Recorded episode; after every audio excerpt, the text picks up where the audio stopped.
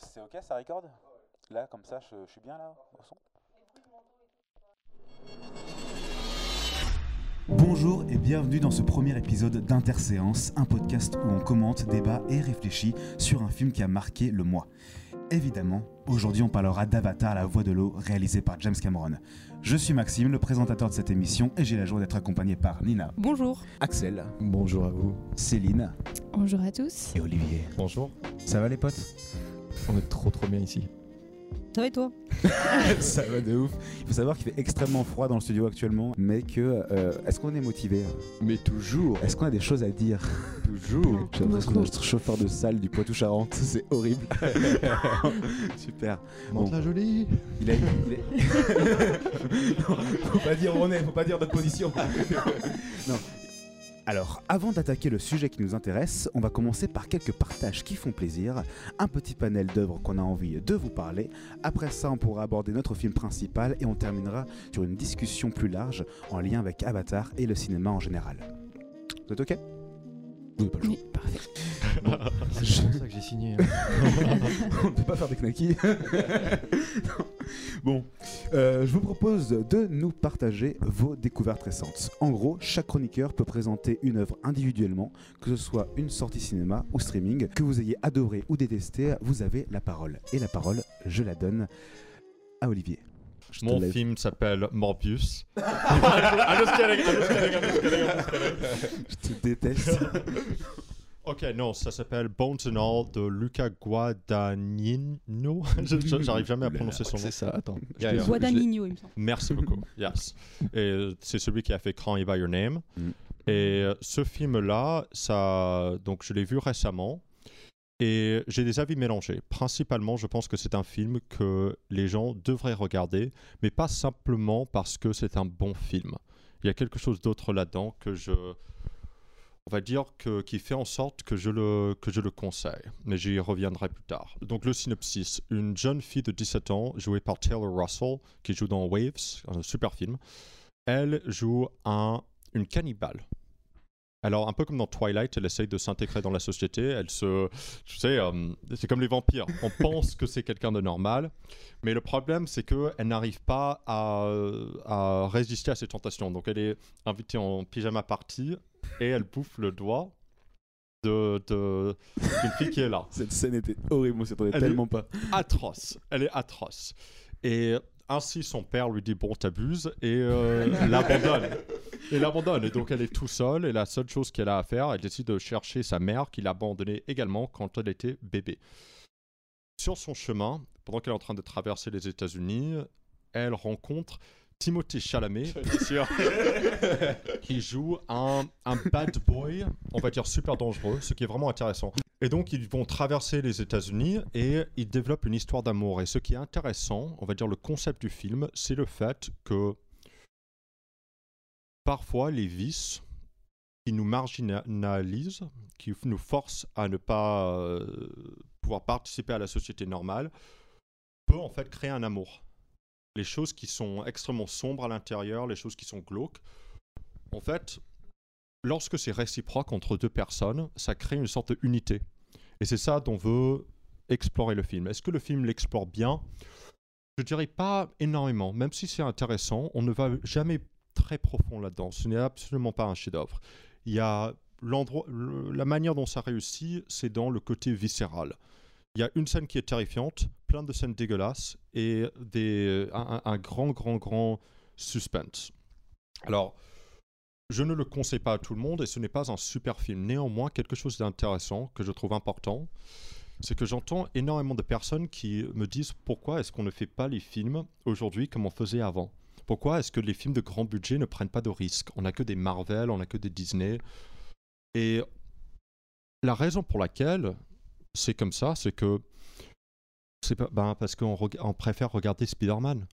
On n'aime pas les films d'humour qui prennent, des risques parce qu'on est très politiquement correct. On n'aime pas les, les trucs très gore. On ne veut pas prendre des risques. Donc techniquement, c'est la faute des spectateurs.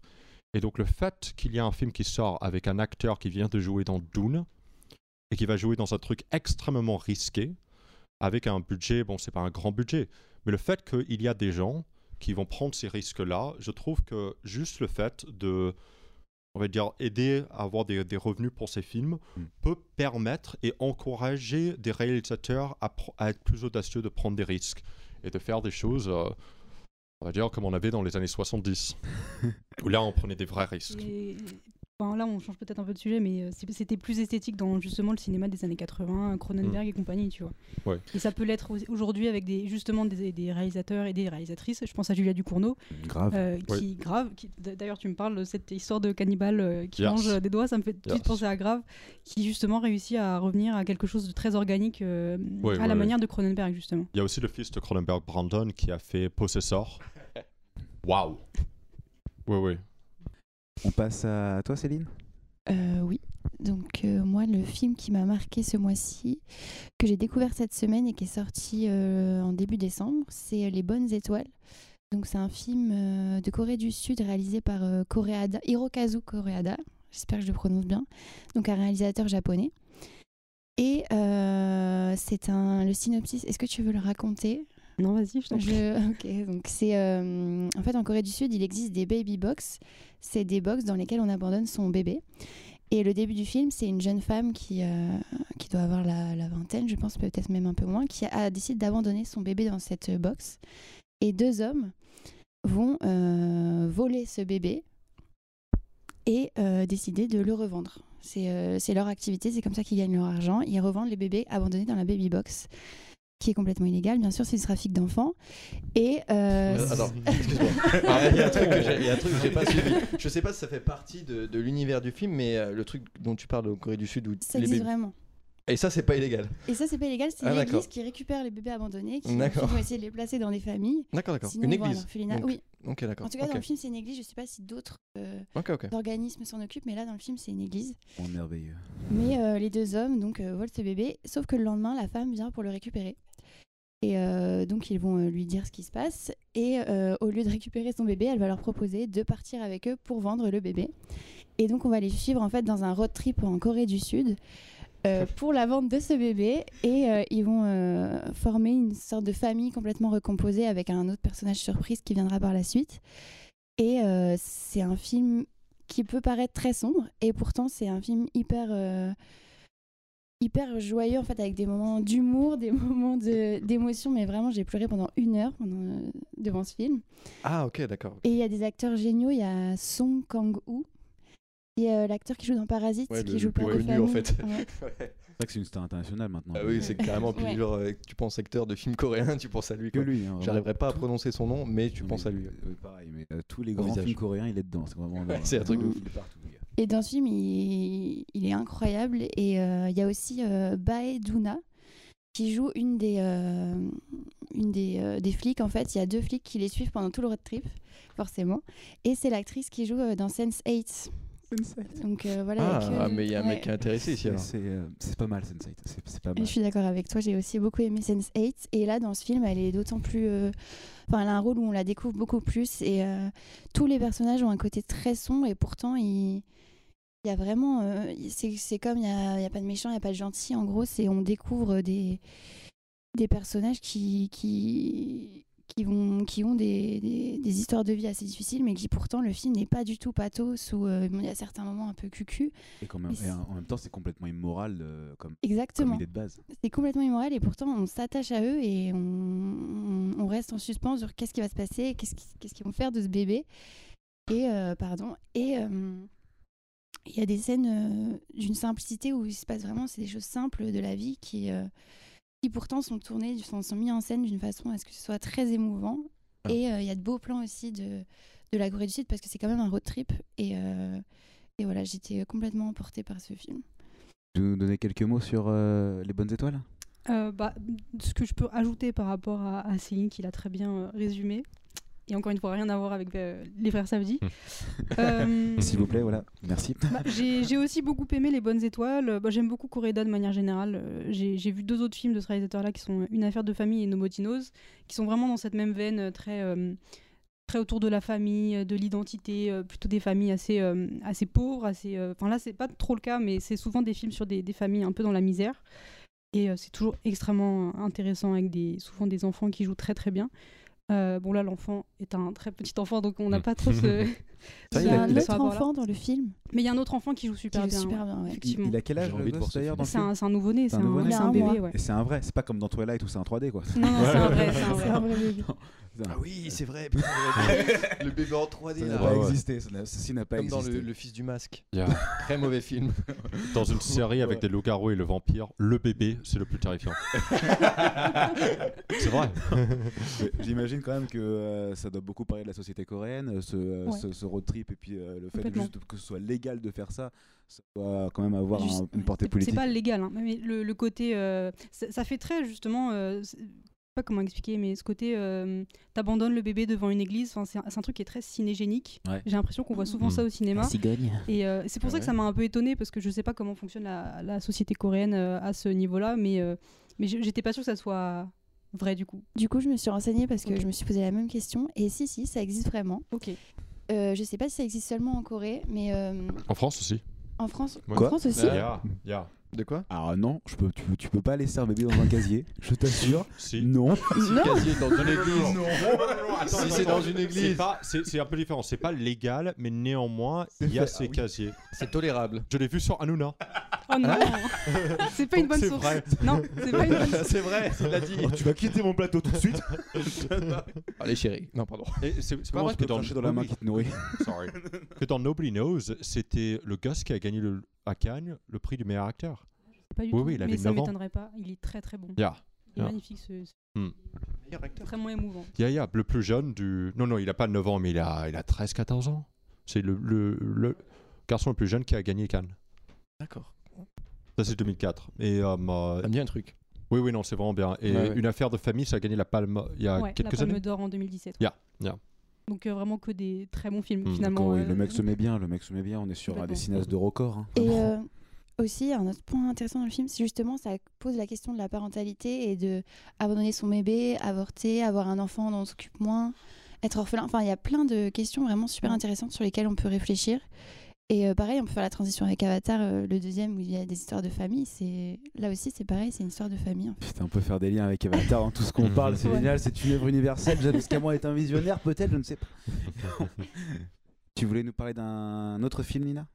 Non, je vais juste euh, sur les bonnes étoiles. euh, Ok, c'est- sur les bonnes que- étoiles. Qu'on recommande finalement avec Céline. Film qu'on recommande, voilà. Euh, moi, je vais terminer sur euh, un petit film, un petit film que j'ai adoré. Moi, je sors du cinéma, c'est un film Netflix pour le coup. Euh, c'est le dernier Pinocchio réalisé par Guillermo del Toro. ouais. Que t'as vu au cinéma? Non, non, non. Non, je T'as dit sors je sors du cinéma. Ouais, pour je dire sors qu'en fait, il parle pas de film de sorti au cinéma. Ah. Je vais sur Netflix. Ok. spatialité, n'est-ce pas? Et euh, non, du coup sur Netflix. Et c'est bien dommage. C'est bien dommage parce que c'est super beau, c'est super beau. Mais Guillermo del Toro, euh, j'adore Guillermo del Toro. Je suis un immense fan de Guillermo del Toro. Euh, vous avez sûrement vu euh, Le Labyrinthe de Pan. euh, euh, je l'ai pas vu. J'ai décidé d'être très honnête aujourd'hui. c'est quoi ce plateau que j'ai de merde? D'ailleurs, je conseille aux gens qui ne connaissent peut-être pas le cinéma Guillermo del Toro de vraiment commencer par La Forme de l'eau. Parce que je pense que c'est ce qui résume le mieux son cinéma en général. C'est-à-dire que Guillermo del Toro, c'est un maître du fantastique. Euh, tous ses films abordent ce thème-là, euh, ce thème de la monstruosité. La monstruosité, évidemment, euh, physique, corporelle, euh, le monstre en tant qu'icône, en tant qu'icône du cinéma, en tant qu'icône culturelle avec les freaks, les, le, le gothique un petit peu. Il a évidemment une inspiration Tim Burton, mais aussi dans les monstres, les kaiju qu'on a vus, vraiment un bestiaire fantastique. Ouf, incroyable. Et surtout qu'il traite toujours avec énormément d'amour. Il, euh, il est juste amoureux de ces monstres. Il est juste euh, toujours en train de les embellir sans leur enlever aucunement leur cruauté, leur monstruosité, leur, euh, leur, vraiment leur, leur horreur. Vraiment. Et dans tous les films, il y a, on est toujours fleur de l'horreur. Mais en même temps, c'est toujours avec énormément d'empathie. Il les montre avec beaucoup de beauté, beaucoup de grâce. Et, euh, et donc, ouais, c'est pour ça que si vous regardez La forme de l'eau, ça résume exactement cette pensée-là. Et là, il nous revient du coup avec Pinocchio. Euh, Pinocchio, qui quand même, c'est un peu chaud de sortir Pinocchio maintenant parce que, genre, en trois ans, là, on a eu trois versions de Pinocchio différentes. On a eu la version euh, remake live action de Disney Plus par Robert Zemeckis, que je j'ai pas vu. Vous l'avez vu, vous, le remake euh. Non, non, voilà, mais bah, je- Les remakes euh, Disney. je ne crois pas que quelqu'un soit très motivé. Mais on a Non. aussi euh, un film live aussi sorti sur Prime Video réalisé par Matteo Garonne en 2019. Je sais Garonne ou Garon Garon.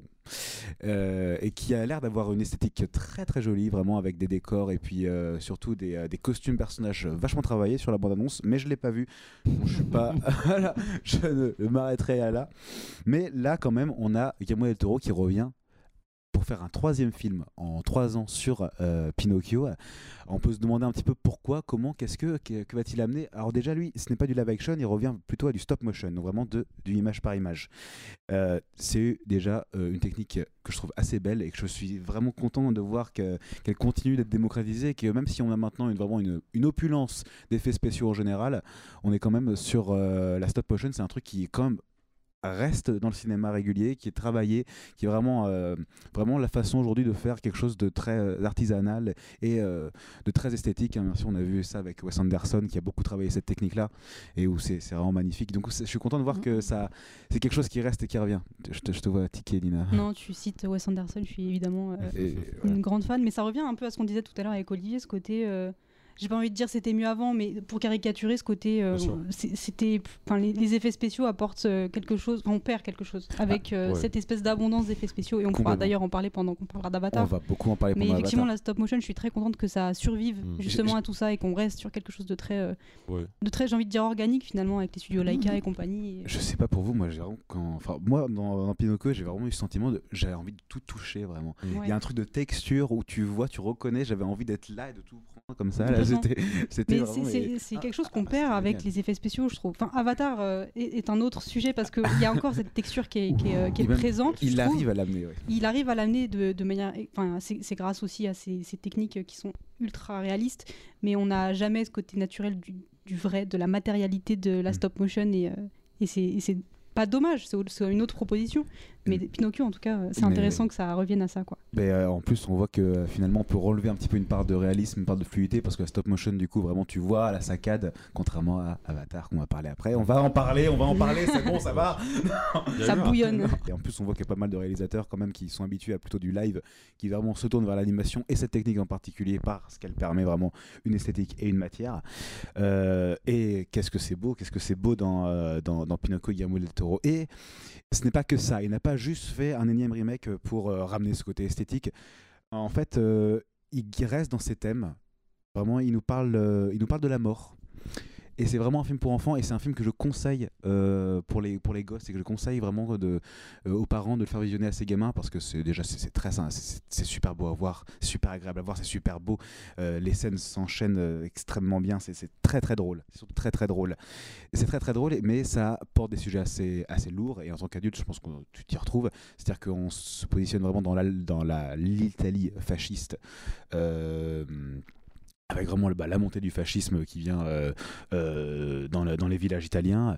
Donc euh, on est sur des thèmes incroyables, vraiment pour un film pour enfants. pas à ça, tu vois. Et bah Ok. tu vois, ça, pas non plus. et ben ça l'amène, ça l'amène vraiment bien, ça l'amène de façon très subtile, mais euh, Ah c'est- ouais, c'est-à-dire que c'est pas, Ok. c'est pas un spoil, c'est dès la première scène t'es au courant, mais au bout de 6 minutes t'as un gamin de 6 ans qui meurt sous une bombe et tu es un petit peu, Hmm, d'accord, ok, ok c'est cool, je me mets bien, live action, d'accord c'est cool. non, Sur. Disney Plus en plus. non c'est pas Disney là c'est Netflix. Rien à voir. Oh putain, le mec pas. Oh, putain mais il y en a trop là, euh, c'était mieux avant. Ah Mais- putain, tu me dis, putain, des, des sujets comme ça sur Disney Plus, je comprenais pas. Et surtout, mais le moment où j'ai vraiment commencé à me dire, ok, on n'est pas chez n'importe qui, c'est quand j'ai commencé à voir du Schopenhauer. Ah ouais. dans le- il y a, un moment, il y a un tableau de Schopenhauer qui est vraiment mis euh, devant, et puis Ah euh, ouais. il y a vraiment une réflexion autour de la mort dans le Wesh. film. j'ai commencé à dire, ok, bordel de merde, qu'est-ce qui se passe? C'est-à-dire que quand tu vois que les références films pour enfants, on est autour du Schopenhauer et puis du Hitler, tu te dis, ok, ok, ok, on se pose pas trop mal. Mais. euh, Donc ça, c'est vraiment, mais ça, ça reste anecdotique. Euh, Enfin, anecdotique. Ah, Il y a anecdotique. plusieurs euh, niveaux de lecture en fait, c'est ça que Il y tu a veux dire. énormément de niveaux. Enfin, il y, a- il y a beaucoup, il y a beaucoup plusieurs niveaux de lecture vraiment, et surtout dans la partie fantastique, parce que où dans Disney c'était la gentille fée euh, qui va le sauver. Là vraiment, il y a des créatures fantastiques, vraiment liées à la nature, vraiment un peu comme Aiwa dans, dans Avatar aussi. Euh, et les créatures, elles sont, elles sont, elles sont géniales, elles sont magnifiques. On retrouve vraiment cette patte de morbide où vraiment ça refait penser à du, à du Tim Burton, parce que euh, ah non, je vais pas vous spoiler parce que j'ai vraiment envie que j'ai vraiment envie que le voit, mais il y a un Ça rapport à la mort. Beaucoup de films à voir, mais on Il est là beaucoup de films à voir, mais il y a un rapport à la mort et surtout le nez de Pinocchio est très bien utilisé. Enfin, ça, ça a un vrai sens. Et euh, non, enfin euh, voilà. Un outil de mise en scène. un- Mais monsieur, mais vous me faites plaisir. Non, voilà, c'est extrêmement, euh, extrêmement bon. C'est, un excellent film. Je le conseille vraiment aux parents. C'est, euh, c'est, je, je, je pense que c'est des thèmes qui, qui, qui parleraient aux gosses. Et moi, j'aurais beaucoup aimé le voir quand j'étais jeune. Je pense que ça m'aurait beaucoup marqué. Voilà, regardez Pinocchio ce, ce- cet été. Regardez pas Tu m'as mercredi. carrément donné envie de le voir. Ouais, tu nous l'as bien vendu. Ouais. Je vais dire, ah, je suis content, ah, je suis content. Un là, petit classement là en direct des, des films les mieux vendus là pour l'instant. Surtout parce que, ouais, enfin. Mais j'irai le voir, lui. Moi j'irai le j'ai voir. celui de, de Céline dont j'ai déjà oublié le nom, je réécouterai. Les bonnes étoiles? Mais comment? Les bonnes étoiles? Les bonnes étoiles, ouais, j'ai très envie de le voir. On peut passer à la suite. je pense. On passe à la suite? Bon. Eh bien les amis, je pense qu'il est temps de parler de ce qui est sûrement l'un des projets les plus attendus des dix dernières années. Donc je déclare le débat ouvert sur Avatar, la voix de l'eau.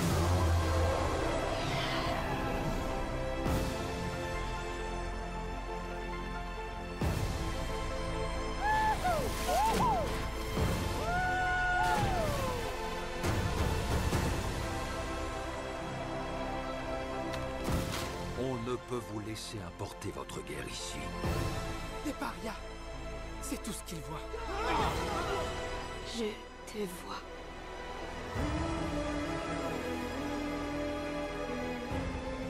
La voie de l'eau relie toutes choses. Avant la naissance et après la mort. C'est ici notre maison. J'ai besoin de te savoir à mes côtés. J'ai besoin que tu sois forte.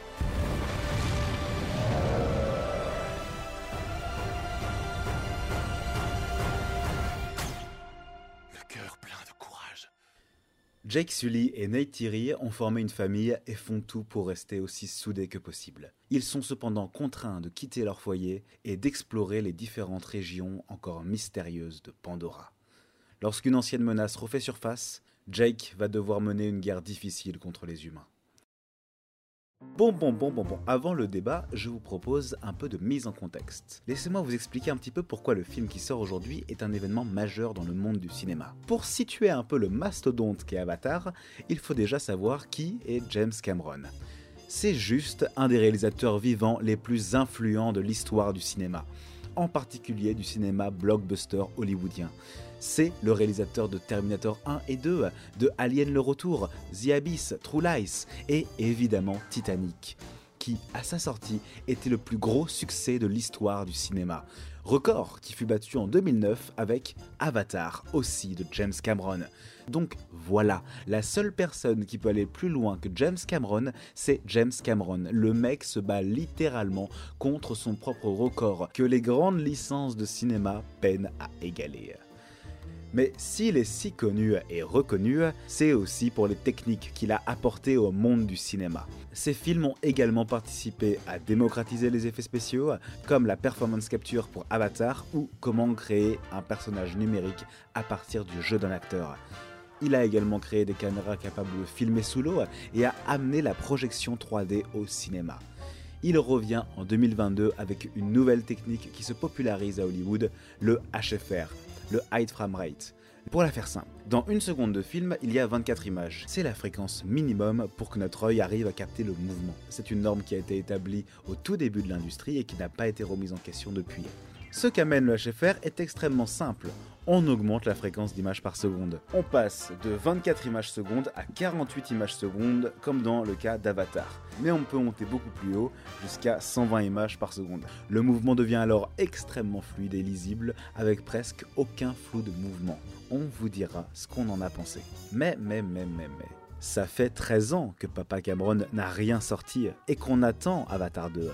En plus, il nous a promis non pas une suite, ni deux, mais trois. On est censé aller jusqu'à Avatar 4, ce qui est débilement ambitieux comme promesse, même si c'est Cameron. Mais 13 ans après, est-ce que le public est encore investi dans cet univers? A-t-on vraiment besoin d'une suite? Et simplement, est-ce qu'Avatar 2 est le début d'une saga qui révolutionnera le cinéma et la façon de faire des films à Hollywood? Ou est-ce un immense naufrage de la part d'un des plus grands réalisateurs de l'histoire? Petite alerte spoiler, ce débat va spoiler l'intégralité des événements de Avatar 2 La Voix de l'eau. Je vous conseille de le regarder avant si vous voulez pleinement profiter de cette discussion.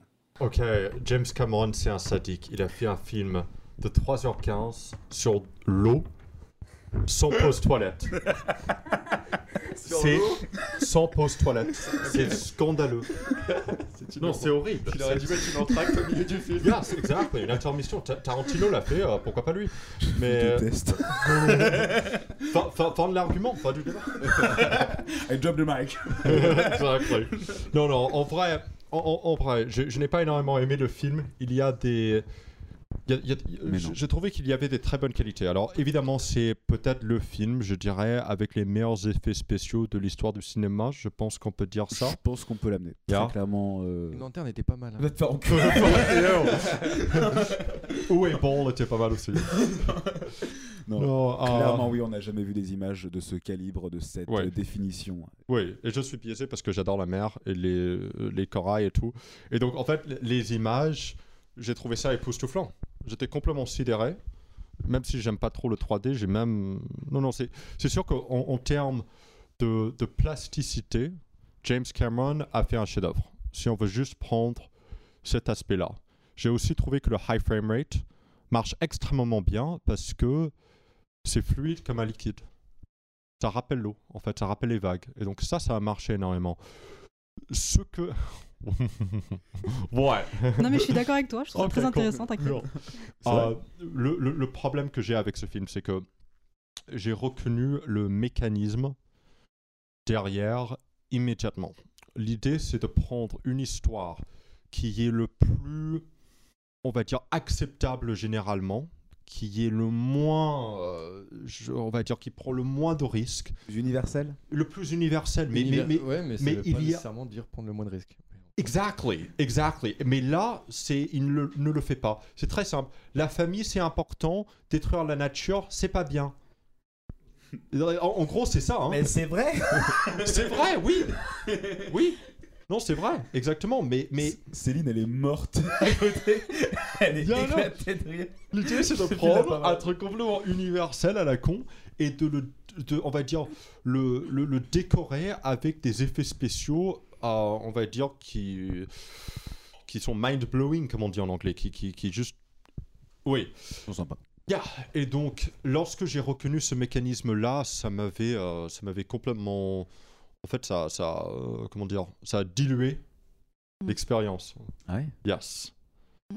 Dilué. Le champ Oui. lexical de l'eau, finalement. Oui, exact. ouais. Ouais, carrément. C'était fait exprès. Est-ce que la fluidité finalement L'allégorie et tout. Tu veux, tu veux conclure sur un. euh, Ouais, j'ai envie de pisser. D'accord. je te déteste. Pourquoi je fais ce métier Céline, je crois que t'as pas adoré Avatar. Fais-moi mal. Non. C'est- Non, c'est pas que j'ai pas adoré. Bah, En fait, mon avis rejoint un peu celui d'Olivier. Euh, déjà, moi, premièrement, j'étais pas une grande fan du 1. Et j- mais j'ai compris pourquoi. Parce que je l'avais pas vu au cinéma. Et en fait, ça n'a rien à voir. En fait, c'est un film qui mérite d'être vu au cinéma pour euh, l'apprécier à sa juste valeur euh, esthétique, en tout cas. Donc là, le deuxième, j'ai été vraiment émerveillée par les images. On peut pas dire le contraire. C'est magnifique ce qu'il a réussi à faire. En revanche, pareil, l'histoire. euh, pour moi, tout le côté euh, écolo, protéger la nature, l'eau, j'adore ça. Par contre, si j'ai rien à redire, je trouve qu'il le fait avec une poésie et il parle de la nature et de notre rapport à, elle, en tout cas, enfin, de leur rapport des navires avec elle. D'une façon, c'est euh, super, c'est très beau, c'est c'est poétique. Et mais en revanche, cette histoire de famille. Euh, non mais euh, Utilise tes mots, ça fait pas peur. C'est. Excusez-moi, j'avais compris la fin au début. Enfin, il y a deux Ouais. frères, il y en a un qui fait n'importe quoi, l'autre qui le surveille, et on sait très bien ce qui va se passer. Enfin, pardon. Mais moi, j'avais compris ce qui est. On, peut spoiler, il spoiler. meurt. Voilà. Euh, on se doute qu'il y a un des enfants déjà qui va mourir. C'est pour ça qu'ils en ont mis cinq. Et puis. euh,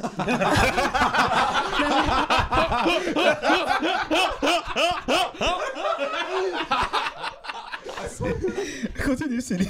Vas-y. pardon, mais du... enfin, oui, moi j'avais compris qu'il y avait un des deux qui allait mourir. Et euh, surtout le personnage le moins travaillé, donc euh, c'est dommage. Et puis c'est quoi euh, J'ai pas du tout apprécié ce côté. Bon, Excusez-moi, ça va faire un peu militant, mais c'est pas le cas. C'est juste un fait. C'est le père protège ses enfants et le personnage de sa femme, qui est super intéressant dans le premier, elle est complètement mise à l'écart. Et on se retrouve dans un schéma du père de famille qui doit s'occuper de ses enfants en étant sévère.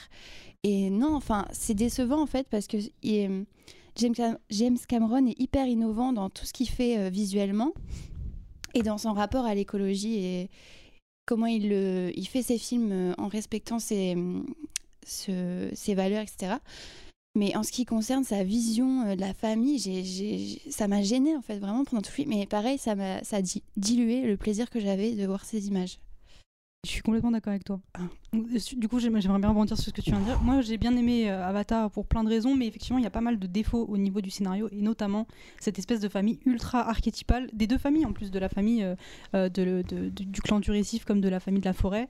Ce côté, les, parents sont tous les deux des espèces de guerriers, mais tu sens que, enfin voilà, il y a un patron, quoi. Il y y, a une espèce de patriarche dans, dans les deux familles, même si les femmes sont effectivement des guerrières, no- notamment la femme du chef de- du clan du récif qui va se battre euh, enceinte euh, avec cette espèce de côté Amazon et tout ça. Joué par Mais, Kate euh, Winslet. Absolument, Ouais, c'était trompé. ouais. C'est là.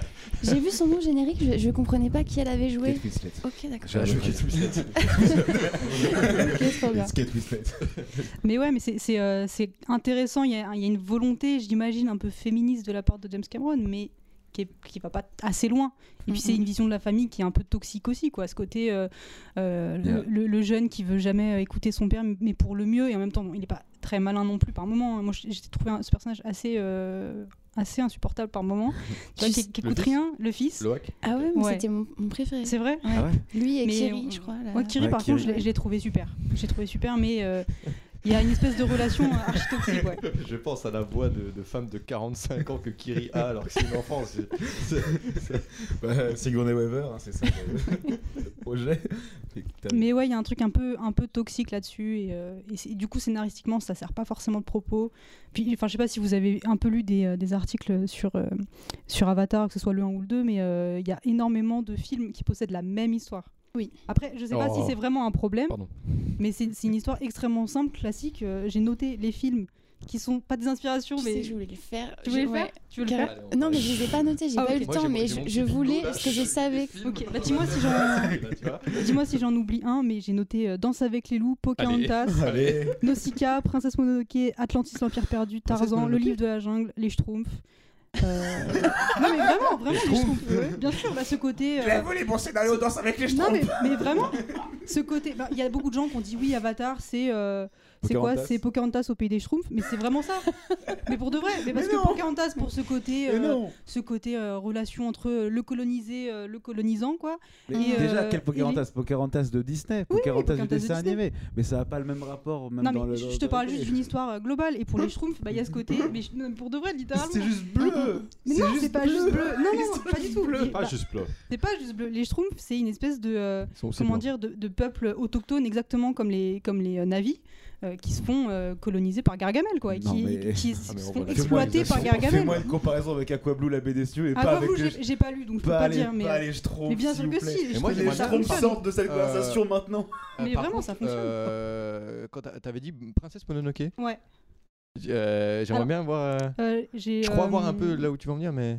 Bah, dans Nightiri euh, qui euh, chevauche un petit peu son. Ouais. euh, son euh, Ouais, ce côté euh. Ouais, mais ils sont jamais dans Princess Mononoke, ils sont jamais vrais. Il y a vraiment, Mais- il y a pas trop ce rapport de moi je vais t'apprendre tout ça mais et perso, tu vas t'adapter à c'est pas nous. exactement la même histoire, mais Ouais, c'est pareil ouais. ce côté euh, la nature contre euh, l'humanité progressiste. Oh, je crois qu'on peut trouver plein de films du coup. Bien euh, sûr, en mais fait, c'est un scénario extrêmement crois que ça classique. euh, juste à ça, puis après je te laisse euh, le mot Ouais, ouais. Axel. Mais je pense que toutes ces références qu'on voit en commun et qu'on voit vraiment là-dedans, ça rejoint vraiment ce que tu as dit Olivier au début avec l'envie de James Cameron, qui a confirmé ça en interview, vraiment de faire un récit très universel et qui reprend des thèmes immenses euh, qui ont été vus, vus et revus. C'est vrai qu'on est un petit peu dans le schéma du, euh, du monomythe du, du héros.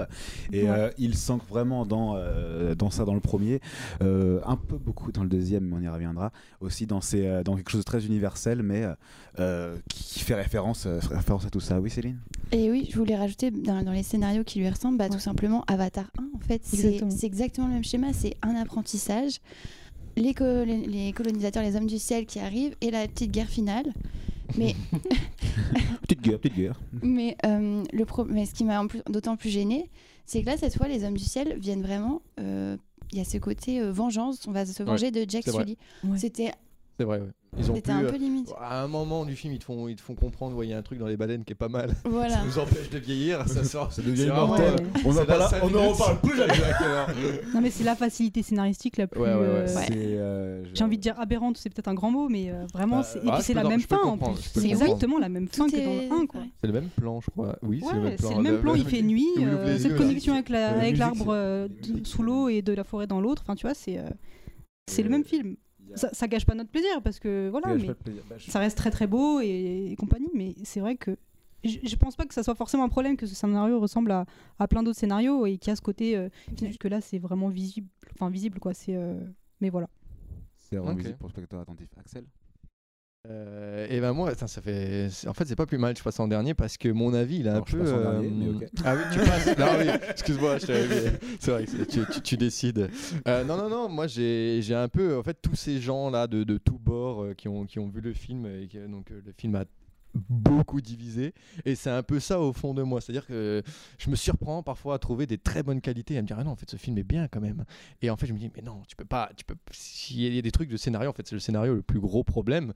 Et en fait euh, je trouve que, que ça justifie ça justifie pas le film en fait. Tu vois je trouve que euh, il a l'opportunité de changer de changer de point de vue mais pas d'une manière très très intéressante en fait. Il, a vraiment l'occasion plein de fois rien qu'avec le personnage de Quaritch et finalement le non on se retrouve assez euh, vraiment dans la même dans le, dans le, dans le même schéma euh, très unidimensionnel il faut le dire quand même il faut, faut pas se mentir.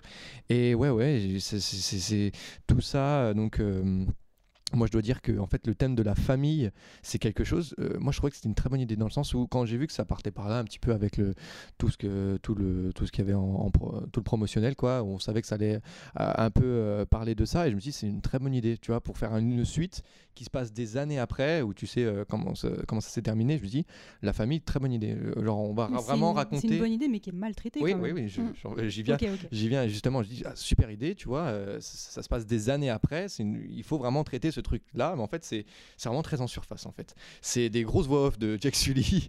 Présenté en, en 7, 8 minutes, 10 minutes. Euh, crois. Ouais, non, non, non, non, 10 non, ans. non, non, non, il y a quand même, non, le thème de la famille revient souvent, comme je dis, Je veux avec dire, dans l'introduction où vraiment ils te présentent les 10 ans, Ouais. ils ont eu la famille. Où Oui, mais ça, ça, ça flotte quand même euh, un peu autour, c'est un mauvais jeu de mots, euh, au- au-dessus du film, euh, quand même un peu- tout le long en fait. Tu comprends Ouais. que voilà, la question c'est la famille et tout. Ouais. Et euh, mais encore sans mauvais jeu de mots, mais c'est que en surface. C'est vraiment, euh, c'est apporté de manière euh, très très frontale. euh, des grosses voix off de, de Jake Sully euh, qui dit oui, moi je, suis le père, je, je dois amener la famille et tout, qui sont des questions intéressantes en 2022. Hein, je m'attendais pas à, avoir de, de- tels thèmes. je vois que ça te tape des barres. non, non, mais je, je- vraiment en 2022, tu sais, des, des- des- thèmes très essentialistes, hein, si je puis dire. De, euh, le père fait ça et tout. D'une certaine manière, c'est intéressant ça, mais en fait, c'est- vraiment que euh, c'est vraiment que là pour être là, pour euh, servir une sorte de, de très bonne euh, démonstration technique qui est vraiment géniale. Et la technique, je pense, on pourra en reparler du HFR, mais j'en parlerai plus tard. Je te laisserai la parole après. Mais, mais voilà, je me suis quand même surpris à, à, récup- à trouver de, de- bons points sur ce film quand même. Il y en a, mais ça va juste pas assez loin, quoi. C'est, c'est, c'est, c'est- c'est- ça justifie pas un, un tel monstre, quoi. Oui, c'est la phrase. Ça doit être plus développé dans la suite après tout ça. Oui, Ouais, oui, bah, bah, en, fait, fait, on sent que c'est ça. fait, c'est ça. un bah pont, en fait. ouais, pont. en fait, on sent que c'est ça, mais du coup, c'est aussi le- la question de est-ce qu'on peut accepter cet, ar- cet argument-là ou pas c'est une bonne question. Est-ce qu'on peut accepter de dire ça? Peut-être pas. Et moi, j'avoue, de plus en plus, ça me saoule ce, ce truc-là de. de- Ouais, ok, ouais. Voilà, je pense que Marvel n'y est pas pour rien. Mais, euh, Non, non, non, non, je pense pas. si- Alors, excuse-moi, vas-y. c'est mais pour le, enfin, pour le défendre, pour le coup, euh, bah, il avait, enfin, pareil, j'ai regardé une interview de lui et qui disait qu'il avait tellement d'idées qu'il était obligé d'en faire beaucoup. Et euh, justement, ce pont qui est peut-être pas à la hauteur de ce qu'on attendait, c'est peut-être pour euh, que les autres nous surprennent un peu plus et qu'ils puissent vraiment développer les histoires qui ont l'air Ouais. très intéressantes. J'ai eu- j'ai eu ce sentiment-là aussi que euh, on sentait que le premier film était vraiment fait pour être un film unique. Ouais. Et on Oui. sent beaucoup que celui-là est fait pour démarrer une saga. Moi, j'ai euh, j'ai- adoré. hein. J'ai adoré Avatar. J'ai surkiffé. Je vous emmerde tous. Mais, je sais que vous avez. aucun problème je avec sais, ça. hein. je sais, je sais. Pas le droit. Non, non, j'ai adoré, mais je suis, euh, mais je suis un peu emmerdé. Parce qu'en fait, je suis juste amoureux du principe. Je suis juste tellement content de pouvoir voir ça euh, au cinéma, de pouvoir vraiment aller en salle et de juste de m'immerger dans un univers. t'es émerveillé devant un univers. euh, Je suis complètement émerveillé. Est-ce que tu es en train de teaser la dernière partie? Que des suis- transitions mal placées. Moi, tu que ça, professionnel. Non, je suis complètement émerveillé. Je suis complètement émerveillé. Mais en fait, le premier film, moi, c'est c'est c'est la MIFA, c'est l'enfance. hein. Et je, je, je l'ai vu au cinéma. C'est un premier film que j'ai vu au cinéma. euh, Ça m'a marqué. C'est très puissant en moi. Et voir le 2, je l'attends depuis 13 ans. Je suis comme un fou. Et là, je le vois et retomber là-dedans. Mais outre le fait que euh, j'ai une histoire personnelle avec ce film, c'est surtout juste un univers qui est créé, qui est réfléchi, qui est cohérent avec lui-même, qui est juste euh, magnifique, qui est beau, qui est pris au sérieux, sans cynisme, sans euh, remise en question perpétuelle, sans rigolade de plus, parce que non mais on va pas se prendre au sérieux quand même. Je vise personne. Et ça fait du bien, parce qu'il est beau, il y croit, et juste tu peux faire juste de, de, de la beauté, de l'exploration, juste comment tu peux, peux créer un univers à part, et euh, juste t'immerger dedans. Et vraiment, le seul le mot qui définit la, la saga Avatar, euh, ce qui va être une saga, c'est vraiment l'immersion. Et Immer- cinéma de James Cameron en général. Et du cinéma de James Cameron en général, exactement. Bien oui, c'est vrai, avec tout ce qu'il a apporté. Et c'est c'est cette immersion-là. Et j'avoue que j'ai, moi, vraiment pas boudé mon plaisir. Ces 3h10 m'ont paru une heure. J'étais. euh, C'est vrai. j'ai- Je- j'ai- je- je- je- J'ai pas. je, je Ouais. peux, Céline n'est pas d'accord. je, je peux euh, assumer de dire qu'il y a quelques longueurs à des moments quand, on prend du, quand je prends du recul, mais j'ai vraiment surkiffé. Je vais aller le revoir. Je vais aller le revoir avec un, mais vraiment par pur plaisir en VF. Mais par contre, je, suis d'accord avec En toi. 2D. C'est- Moi, euh, bah, je sais pas que j'ai pas aimé le film vraiment, mais j'étais contente de voir un film comme ça au cinéma. Enfin, c'est rassurant, je trouve, parce que, bah, pareil, dans une autre des interviews, il disait que à un moment, il voulait, il hésitait à sortir le film parce qu'il il pensait que les gens n'iraient peut-être plus au cinéma. Mm. Et en fait, c'est grâce à, enfin, je- je- de mon point de vue, c'est grâce à des films comme ça qu'on continue d'y aller parce que ça, c'est un film qui mérite d'être vu euh, sur grand écran. Tu vois pas ça sur ton ordi. Ah c'est- Bah, ton portable, ça passe. Il peut, il peut- c'est fou qu'il peut se permettre de se poser la question ah je sais pas si je le sors c'est fou quand même C'est- déjà ah tu Super vois ah non peut-être pas tu sais il y a des milliards dans le truc il voulait prendre sa retraite avant. Il dit, oh finalement non, je vais faire une saga révolutionnaire. non bref, j'ai passé un moment. Je suis trop heureux de pouvoir faire ça. Je remercie James Cameron de nous amener ce genre d'expérience parce qu'elles sont tellement rares et, euh, et, euh, et tellement importantes. Et moi je, moi je n'ai qu'amour et voilà. Et juste ça, je veux- ce que je veux dire, c'est que euh, juste ça, ça me suffit en fait. Et que j'étais devant le film et il y a plein de moments où c'est vrai que j'ai vu des trucs passer euh, qui, qui vont clairement pas. Mais j'ai vraiment eu un truc de ça me suffit. Je, je suis tellement, je suis vraiment entièrement satisfait de, de ce que je vois là. Et c'est ce que je dis entièrement subjectif. mais euh, Mais, pardon vas-y mais, mais, euh, mais euh, je, je- après avoir vu le film, je prends du recul, je Ouais. regarde un petit peu, je me dis quand même, il y a des trucs, c'est pas possible. Il y a des trucs qui passent pas. Et surtout, il y a des trucs que si jamais ça avait été une autre saga, si ça avait été un autre film, j'aurais jamais laissé oui passer ça. exactement J'aurais jamais, totalement raison je jamais me suis laissé posé la ça. même question je fais mais ça c'est un film Marvel tu laisses pas alors, passer ça quoi Alors moi, pro- première chose, euh, en général, il y avait un truc sur lequel j'attendais vraiment Cameron. J'attendais pas sur la technique, je savais que ça allait être monstrueux. Là où je l'attendais, c'est ok, tu vas nous faire une saga. T'as pas prévu une suite, t'as prévu trois suites. C'est quoi que tu vas nous raconter? C'est quoi ce qui va mener cette, cette, cette, tri- cette quadrilogie? T'as cinq films, il avait peut-être dit. Qu'est-ce qui va mener ça? Où est-ce que tu vas nous amener? Et surtout, ce que j'avais peur, c'est qu'il nous fasse un, remake de Avatar 1. Et euh, bah, moi, c'est bien là où j'ai eu le plus de mal, où, où ce qui m'a sorti le plus de fois du film, c'est à quel point c'est Avatar 1. À quel point euh, il y a tellement de points, beaucoup de points qui reprennent Avatar 1 et qui le reprennent, je ne sais pas pourquoi. Et qui retournent. Déjà, il y a eu un Mais, truc, le premier truc qui m'a euh, fait un petit peu flipper, ça a été justement de commencer le film. En gros, on commence le film, on dit les humains reviennent sur Terre, euh, ils ont recréé une colonie. Jack, il s'est passé 10 ans, il a eu 5 gosses. 5 Ouais, gosses. je crois qu'il y en a eu quatre. Euh, Il en a il eu y a quatre quatre. et le cinquième c'est euh, l'enfant Spider. euh, humain. Ouais, Spider. Ouais, Spider, c'est ça, voilà, Spider. Puis il y en a une qui a adopté aussi. Du Et coup. puis on a une qui a adopté. mais Euh, j'ai trop j'ai trop de questions J'ai trop de questions. Mais ça, il y a plein de Oh choses là qui sont là. pas dites. question, mais en euh, gros, juste pour expliquer en gros ce qui se passe, je, je spoil l'intégralité du film pour qu'on comprenne un petit peu ce qui se passe dans ce film-là. C'est que les humains sont venus sur Terre, Jake a eu cinq enfants, et ce qui se passe, euh, c'est que Quaritch, Qua- Quaritch, euh, alors dit comme ça, euh, euh, sa mémoire a été sauvegardée avant la bataille et euh, il a été implanté dans dans un, dans, un, dans un avatar, dans un navire, et il a pour mission, à travers la nouvelle colonelle, la nouvelle grande méchante, on suppose, le nouvel empereur, euh, qui va euh, lui donne la mission de tuer Jake. euh, de tuer Jake et sa famille. Ah, c'est original. C'est original.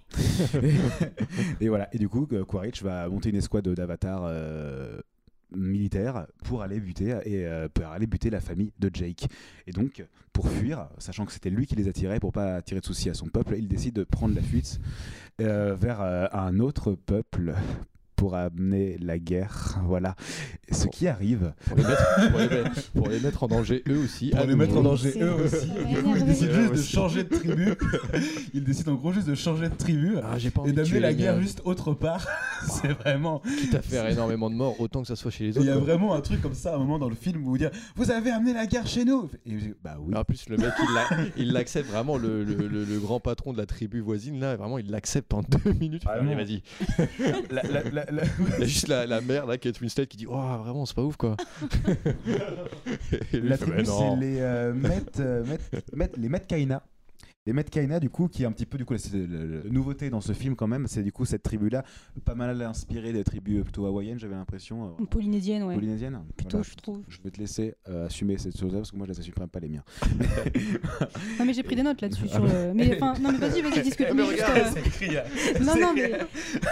mais juste, peut-être petite parenthèse qu'on coupera peut-être au montage, mais juste, j'ai, j'ai- je me suis vachement inspiré, euh, enfin, je me suis vachement intéressée aux inspirations des peuples autochtones, tout Ouais. ça. Parce qu'à la fac, on a eu un cours sur euh, les peuples autochtones et euh, j'ai essayé de voir quel, quel- qu'est-ce qui avait été euh, tiré de quelle tribu, de quel peuple, Ouais, etc. Trop Voilà. cool.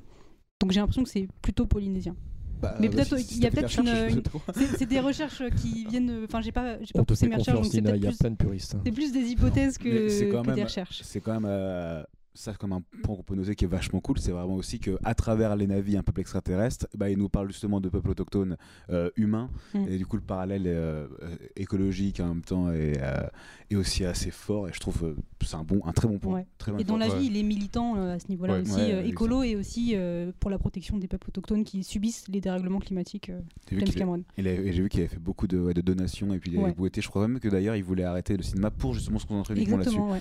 Voilà donc euh, Papa Cameron euh, voilà, est un dieu du début à la fin, sauf du coup Pour, pour ce- L'exception, l'exception pour Avatar.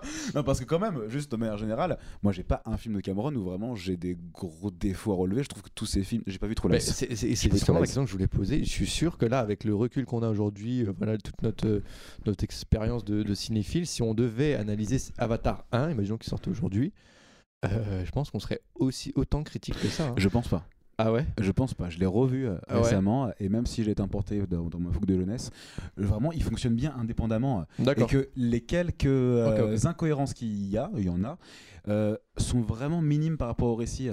Et là, l'un des gros trucs que moi je peux vraiment amener, qui m'a vraiment dérangé dans celui-ci, c'est vraiment il y a un nombre de personnages amenés qui je trouve beaucoup trop. Il y a beaucoup trop de personnages. Déjà les cinq gamins, c'est gros à avaler. Et euh, en plus toute une nouvelle tribu, euh, on revoit aucun autre personnage de l'ancien. Enfin voilà, et puis en plus il y a plein de- il y a Courage qui revient, il y a, enfin bref, il y a beaucoup trop de personnages. Mm. Alors c'est pas mal, ça donne euh, de, ça donne de la teneur à l'univers, ça donne, euh, ça donne de la, c'est vivant. Mais du coup, y a rien n'est développé, aucun personnage est développé, aucun, enfin Jake ne, ne va pas plus loin que son ancien film. D'ailleurs, bah il fait un petit peu la même chose en fait. Mais- euh, Ouais. Et puis, euh, c'est peut-être moi, mais j'ai regardé le 1 euh, peu de temps. Enfin, j'ai re-regardé le 1 avant de regarder le 2. Et j'ai pas l'impression de voir les mêmes personnages. Bah, après, peut-être qu'ils sont devenus parents, donc euh, ça peut changer, je sais pas. Ah ouais? Ouais, j'ai pas reconnu Jack Sully et euh, sa femme, dont j'ai oublié le nom. Neytiri. Neytiri. Neytiri. Euh, je les ai pas reconnus. En fait, j'ai trouvé beaucoup moins d'intérêt dans leurs personnages. Ah ouais Enfin, là, Jack Sully, c'est un commandant d'armée avec sa famille. C'est Mais tu vois, c'est complètement. c'est- et tu vois, et ça me Oui, bute. oui, Alors, oui. il y, a un- il y a un truc vraiment qui, et ça c'est sur tous les thèmes dans Avatar 2, c'est que il y a plein de choses qui sont amorcées. Et, à- et à- vraiment, j'étais devant le film, c'est intéressant. Et c'est dit une fois et après on n'en parle ouais, plus. il va pas au bout. Et genre ça c'est intéressant au départ, il y a un petit truc avec le fait qu'il les traite comme des soldats ses enfants. Et je me suis dit ah ça va, ça va on va développer un petit peu là-dessus. Il y a Neytiri qui va un petit peu lui dire non il faut aussi que tu aimes, il faut aussi que tu apprennes à être, euh, il faut aussi que tu apprennes à, à les aimer. Je me dis tiens ça va être intéressant en comparaison avec Quaritch finalement. euh, Jake va se rapprocher un petit peu de Quaritch finalement et Quaritch qui lui est devenu Avatar va peut-être se rapprocher de Jake et il va y avoir une belle opposition entre ces personnages là, mais ça restera des idées un petit peu pour l'instant. Sauf dans la scène de, de fin, à peu près, quand tous les enfants vont sauver leurs parents. Oui. Et bah, Enfin, voilà. Mais c'est assez. Enfin, bah, j'ai trouvé cette scène assez belle et symbolique dans le sens où euh, bah, eux, c'était à leur tour d'apprendre dans ce film et on voit qu'ils ont appris et, et, ça- et ils donnent un- une petite leçon à leurs parents qui ont beaucoup moins appris dans le film. Et, cette scène-là, j'ai j'ai beaucoup aimé euh, ce moment où les enfants sont mis en valeur et on comprend enfin pourquoi on les a vus apprendre tout au long du film. Ça sert à, un peu à quelque chose à ce moment-là. ils sont très bons, mais c'est très bon, c'est un, très beau parcours. Et Mhm. puis euh, moi j'ai envie d'en apprendre plus sur, euh, sur, sur Kiri, c'est comme ça qu'elle s'appelle Ouais. Oui. C'est ça, Kiri. Je Ouais, ouais, pense- alors, qu'elle alors, s'est je- vraiment mis en suspens pour alors, euh, la suite. Ouais, qu'elle a un c'est- rôle ouais. énorme. C'est vraiment mis en suspens. D'ailleurs, euh, petite parenthèse, euh, ce personnage-là est donc joué par Sigourney Weaver, Mm. Qui euh, du coup jouait le docteur, docteur Augustine dans, euh, dans l'ancien Avatar. Bon, Il y a un petit malentendu sur comment elle est arrivée dans l'histoire quand même, c'est un petit peu pas clair. Que je- suite, sais- que ça va, on ça sent que sortir. ouais. Il y a beaucoup Ouais. de choses qui sont pas claires entre le 1 et le 2 quand même. Ouais, beaucoup ouais, de choses ouais, qui sont euh, suggérées mais pas du tout expliquées. Enfin, Spider, on sait pas comment ça. il est arrivé là. Ouais, Euh, Spider, on sait pas. C'est juste dit, oui, bah, pareil, son père est mort euh, le à la fils guerre. de Quaritch. Oh Oui. bah tiens, j'avais d'où il sort Je me dis putain, et là c'est vraiment à ce moment-là où j'ai fait putain le Roland de Star Wars 7 un petit peu en mode je suis le fils de, Han Solo et puis euh, Mm. en fait on est genre 5 personnages et il y a que 5 personnages qui influencent la galaxie, t'as l'impression, tu sais. Mm. J'avais un petit peu ce, ce, ce- ce truc là de pourquoi le fils de Quaritch quoi Enfin, Mais surtout, qu- quand Comment? Quand, comment? Mais oui. Quaritch il a le temps de baiser lui Mais Mais même, oui, Docteur Augustine, enfin, comment elle a pu être enceinte? Ça, il y a, il y y a- un petit peu le côté euh, biblique, je pense, qui va revenir par la suite. Bah, elle est enceinte, un peu immaculée conception. Je pense qu'il va y avoir Ouais. un truc du genre. Ouais. Vraiment, je pense que ça va être établi plus par la suite, plus traité par Ça la peut suite. être amené. Mais je pense que ça peut être intéressant parce que quand on connaît tout son rapport euh, un peu à la religion, euh, enfin le personnage de Kiri euh, vis-à-vis de la, À la spiritualité, à la spiritualité, ouais, plutôt. Ewa Et à Ewa et tout, on- genre elle se connecte dans l'eau et tout. On sent qu'elle est, c'est beaucoup plus poussé dans son personnage. Et- Donc euh, tu sens qu'il il peut y avoir un truc giga intéressant, mais j'espère que il nous dit que c'est- on comprend que c'est sur la par la suite que ça va être traité, mais j'espère que ça va l'être vraiment parce que ça ça peut être intéressant. Et on peut aller, on se dit allez vas-y on ferme les yeux. euh, Avatar 2 c'est un pont pour aller au troisième. Disons, mais vraiment, il faut vraiment que le troisième, euh, il soit vraiment honnête avec ce qu'il en, faudrait avec ce qui commence quoi. qu'ils prennent le temps de répondre à tout, mais surtout qu'il nous fait accepter pas mal de trucs, et franchement, je les accepte, mais des trucs comme ça, c'est le fils de, euh, de Quaritch. Ouais non, ça c'est chaud. hein. euh, c'est euh, sauvegardé dans une clé USB. J'ai ou alors elle, on passe, on passe sur le fait que ce soit la fille de Dr Augustine, mais on sait pas trop comment. C'est juste que nous, en soi, ça peut être expliqué plus tard, mais là dans le film, c'est ouais. amené et on passe à autre chose. Et j'avais des explications et il y a un truc, je peux pas l'accepter ça. Le, le- en fait, le seul Laisse- truc, laisse-moi au moins donner une petite piste de me dire ok t'inquiète je vais te l'expliquer plus tard tu vois Eh ben, je vais donne-moi une piste à ça et c'est pas amené c'est Et- vraiment tiens c'est normal mets-toi bien Mais je précise que je pensais ça juste pour Kiri, pour euh, euh, Spider, euh, ça n'a aucun sens. Enfin, je- enfin, C'est- ça- c'est- c'est- Ou même si c'est expliqué par la suite, au moins Kiri, il y a, le, il y a un peu de, il y a au moins cette justesse de, euh, on te met des scènes de 5 minutes où elle est tout seule, ou avec des poissons et tout, et elle, elle parle avec euh, un peu le, avec Ewa, tout ça. Donc ça, le côté, euh, euh, donc Sigourney Weaver avant qu'elle était enceinte, on sait pas comment et tout. Ça, c'est, ça je peux l'accepter, je veux dire bon. euh, il te le tease un petit peu, tu vois, mais les autres trucs, ça, ça, ça, ça tombe vraiment de nulle part. ça tombe vraiment nulle Ouais, ouais. part et moi là ça tombe vraiment sur en fait le, le vrai truc Euh, j'essaie un petit peu de penser qu'est-ce qui me gêne en général là, un petit peu dans cette saga c'est un petit peu ce que, ce que je vous disais sur euh, euh, sur en gros qu'est-ce qu'elle veut nous raconter en général et je me suis dit quand même là il y a les humains qui sont revenus sur Terre qui vont euh, et qui disent au début d'ailleurs ils le disent vraiment mais alors c'est une phrase mais alors ça me paraît quand même être une information qui est essentielle c'est euh, on n'est pas venu ici pour récupérer l'unoptamium l'unoptamium cette pierre de merde mais on est venu ici parce qu'on peut plus habiter sur Terre et qu'il faut qu'on colonise une nouvelle planète Ah oui, c'est vrai. c'est genre dit ça au début Oui, c'est vrai. c'est amené au départ, c'est vraiment la raison. Un peu plus tard, tu apprends aussi que dans les baleines qui s'appellent des tulkuns, voilà, tulkuns, Et oui, que, si, que pas dans ces, que dans ces baleines-là, en gros, il y a aussi un fluide qui apparemment rendrait immortel ou qui rendrait, qui augmenterait la, la durée de vie des humains. Donc vraiment, le vieillissement, ouais. c'est euh, c'est euh, voilà, c'est vraiment un super buff dans le dans, l'histoire.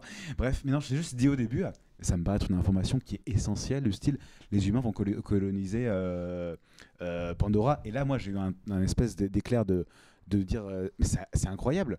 On va avoir trois films là où on va avoir une guerre entre les humains qui doivent venir sur Pandora, sinon on va tous crever, et en même temps les, euh, les, euh, les navis qui vont essayer de survivre pour sauvegarder leur, euh, leur, leur mode de vie et leur espèce. Et je me suis dit, mais c'est génial, on a passé un film là et on va continuer à, être investi émotionnellement auprès du peuple, du peuple alien. On a n'a pas envie qu'ils se fassent crever, on a envie qu'ils qu'ils- qu'ils continuent, on a envie de, vivre avec eux cette magie.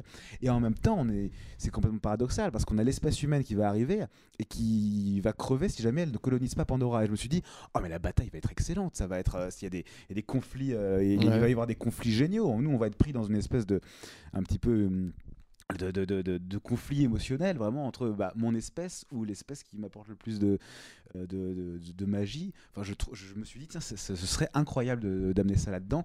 Et en plus, euh, quand on développait un petit peu au fur et à mesure avec euh, la, la famille, la famille Sully, je me suis dit, ah tiens, c'est génial, il y a beaucoup de symbolisme parce que ce sont des hybrides. C'est-à-dire qu'ils ont euh, les cinq doigts de la, ils ont, ils ont les cinq doigts de la main. ils ont euh, aussi, euh, ils, ont des particularités. On sent que ce sont des hybrides humains navis. On sent évidemment que Kiri, qui, euh, a ce- qui est un peu cette immaculée conception, qui euh, va avoir évidemment une grande importance pour, par la suite et qui est euh, justement très relié à Iwa, qui va sûrement devenir une grande chamane euh, du peuple Navi. Je me suis dit, ce serait intéressant. Du coup, ça voudrait dire que la famille Sully va être un petit peu l'intermédiaire de ces deux peuples et que du coup, ça va amener à, forcer une espèce de collaboration. Je suis parti loin dans ma tête. Mais euh, à la fin du film, ce qui m'a vraiment. vrai, J'étais vraiment déçu, c'était. Il n'y a rien de tout ça. Il n'y a rien de tout ça. Il y, a des- immenses thèmes qui sont amenés, qui sont mis sur le plateau. Et finalement, on nous parle de la famille. Et que la, que la famille, bah, c'est important. Et que la famille, bah, c'est cool. Et, euh, et là, moi, j'ai- un truc où je me dis, ok, peut-être que là, Avatar 2, c'est pas le Messi que j'attendais. Et pourtant, je l'attendais.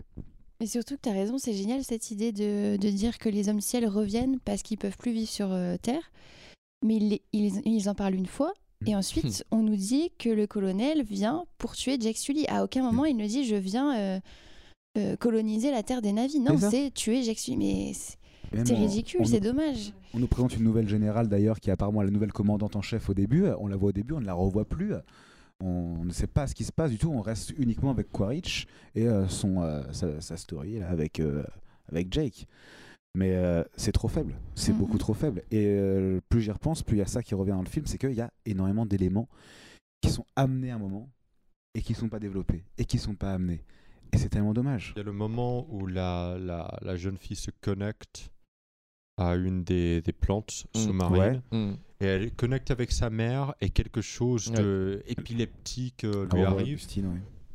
On n'entend jamais parler après, mais c'est des- ça, ça- ça- ça m'étonne énormément qu'un film où tu as tellement d'experts qui travaillent dessus Mm. peut faire des fautes aussi amateurs. Et, C'est et vrai, ouais. Cameron n'a Ouais. jamais fait des fautes comme ça dans ses films. Enfin, euh, Ouais. je veux dire, dans Terminator, c'est quand même. Il y, y a plein d'incohérences euh, dans un cinéma hollywoodien, c'est clair. Mais il a jamais des fait, des, fait des fautes de script aussi graves. Parce que là, du coup, vraiment, de- ce sont des choses qui ne servent à rien, qui ne sont pas développées, qui sont des idées en l'air. Ce sont- Mm. ça- ça ça n'apporte rien, ce n'est pas me- consistant. Je me Ouais. demande s'ils ont pas trié ça un petit peu au montage et tout, tellement ça paraît gros, tu vois. Ouais. Peut-être ils ont repris des moments et se sont dit, attends, peut-être là ça, ça colle pas, on va reprendre des- peut-être des petits moments du 3, j'ai- on va le mettre là pour teaser Hmm. un petit peu. J'aimerais Peut-être, hein. peut-être j'aimerais bien moi savoir s'il y aura une version longue qui sortira parce que de- quand j'avais vu euh, non, 3h12 me suffit pas. Mais tu sais, j'avais vu la version euh, de 3h30 de Avatar 1 et euh, la version longue raconte beaucoup de choses, développe beaucoup de choses. 3h30 d'un Avatar, Je l'ai jamais vu. Euh, la- dans la version longue de Avatar 1, c'est- elle est géniale, Céline, elle est géniale, la version longue.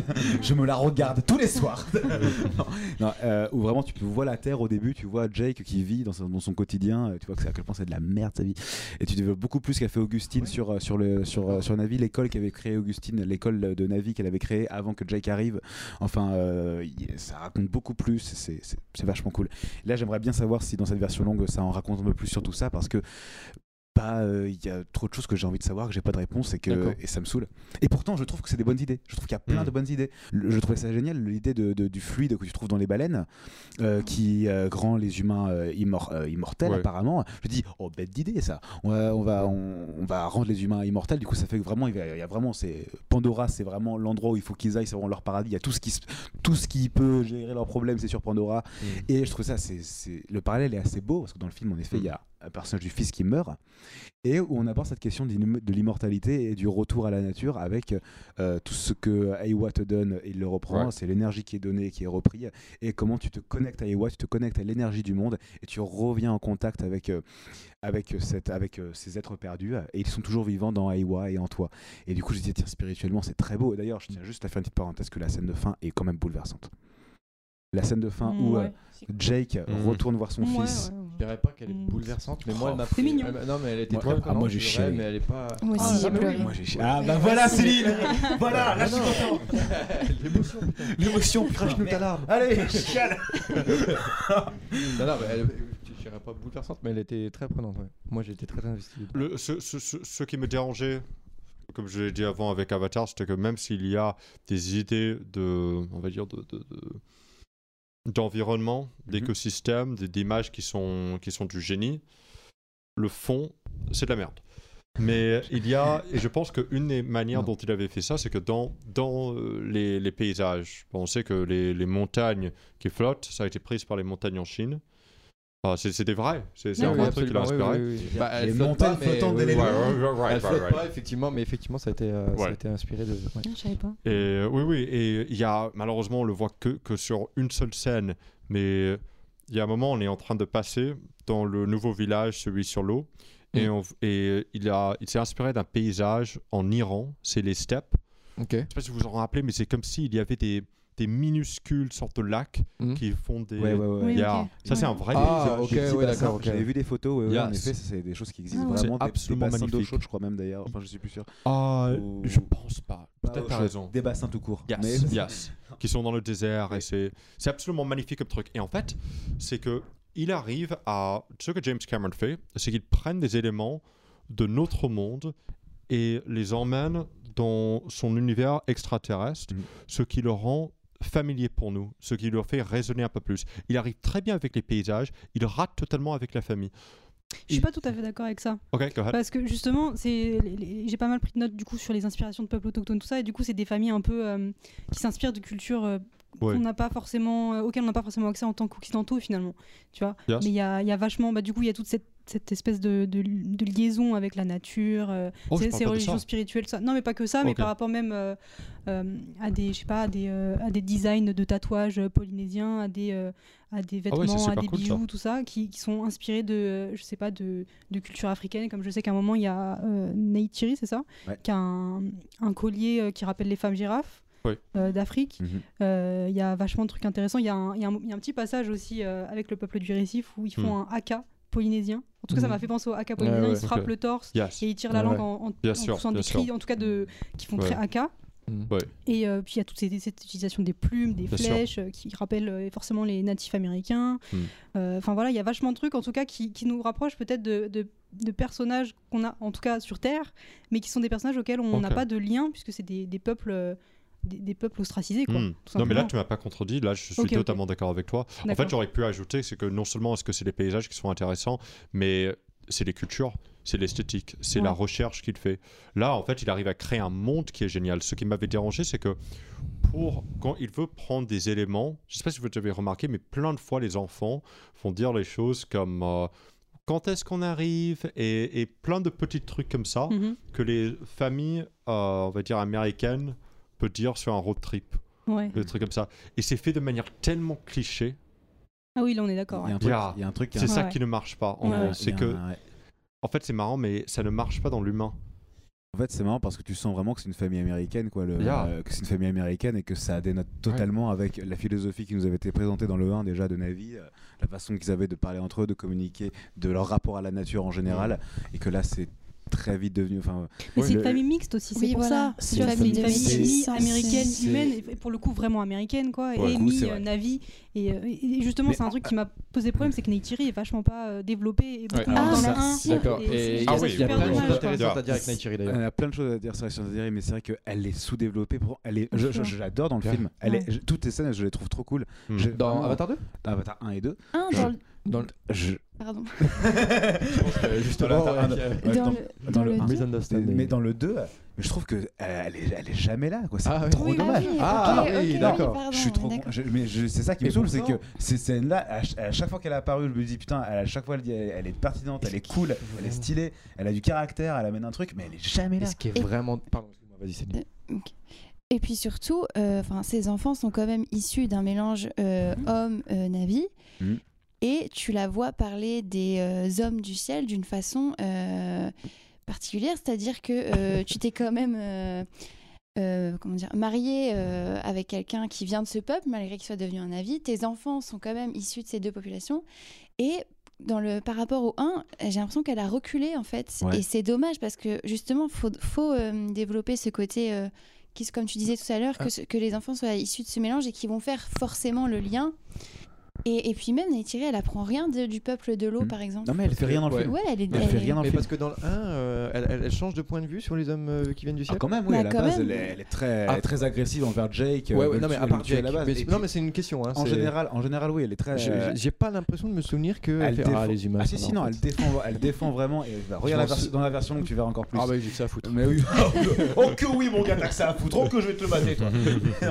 non. mais oui, elle est très agressive envers les peuples, les peuples qui viennent du ciel.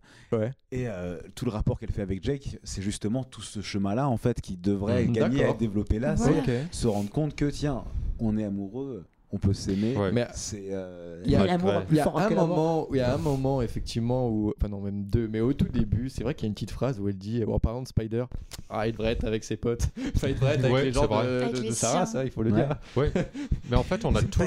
Et, tram. et- et non, mais c'est là en fait qui est hyper intéressant, ce qui est Ouais. trop trop dommage, et qu'on a pas assez, mais elle apportait une nuance, un autre point de vue qui aurait pu être Yeah. intéressant pour le film. En, En fait, il y avait tout un tram Ah, narratif oui. qu'ils ont abandonné. C'est- C'est c'est- c'est comme avec Quaritch. C'est un Ouais. peu le même truc. C'est l'occasion de- d'offrir un nouveau point de vue, euh, une nouvelle nuance au personnage et euh, voilà, nuancer euh, tout le film. Et non, c'est pas fait quoi. Est-ce Que- Quaritch avec l'enfant. Il y a une scène qui est ça- géniale. ça Bon, c'est quand, quand, quand Neytiri, euh, tu comprends qu'en fait Spider, bon, euh, sais pas qu'elle a rien à foutre. Ah oui, sur la bataille finale, là, Ouais, ouais, ouais. où elle te fait c'est un pain, un Ah, j'étais trop content quand moi. je- Oh là là, là, non mais putain, là, là il y a une question d'enjeu vraiment intéressant. Les enjeux euh, s'élèvent.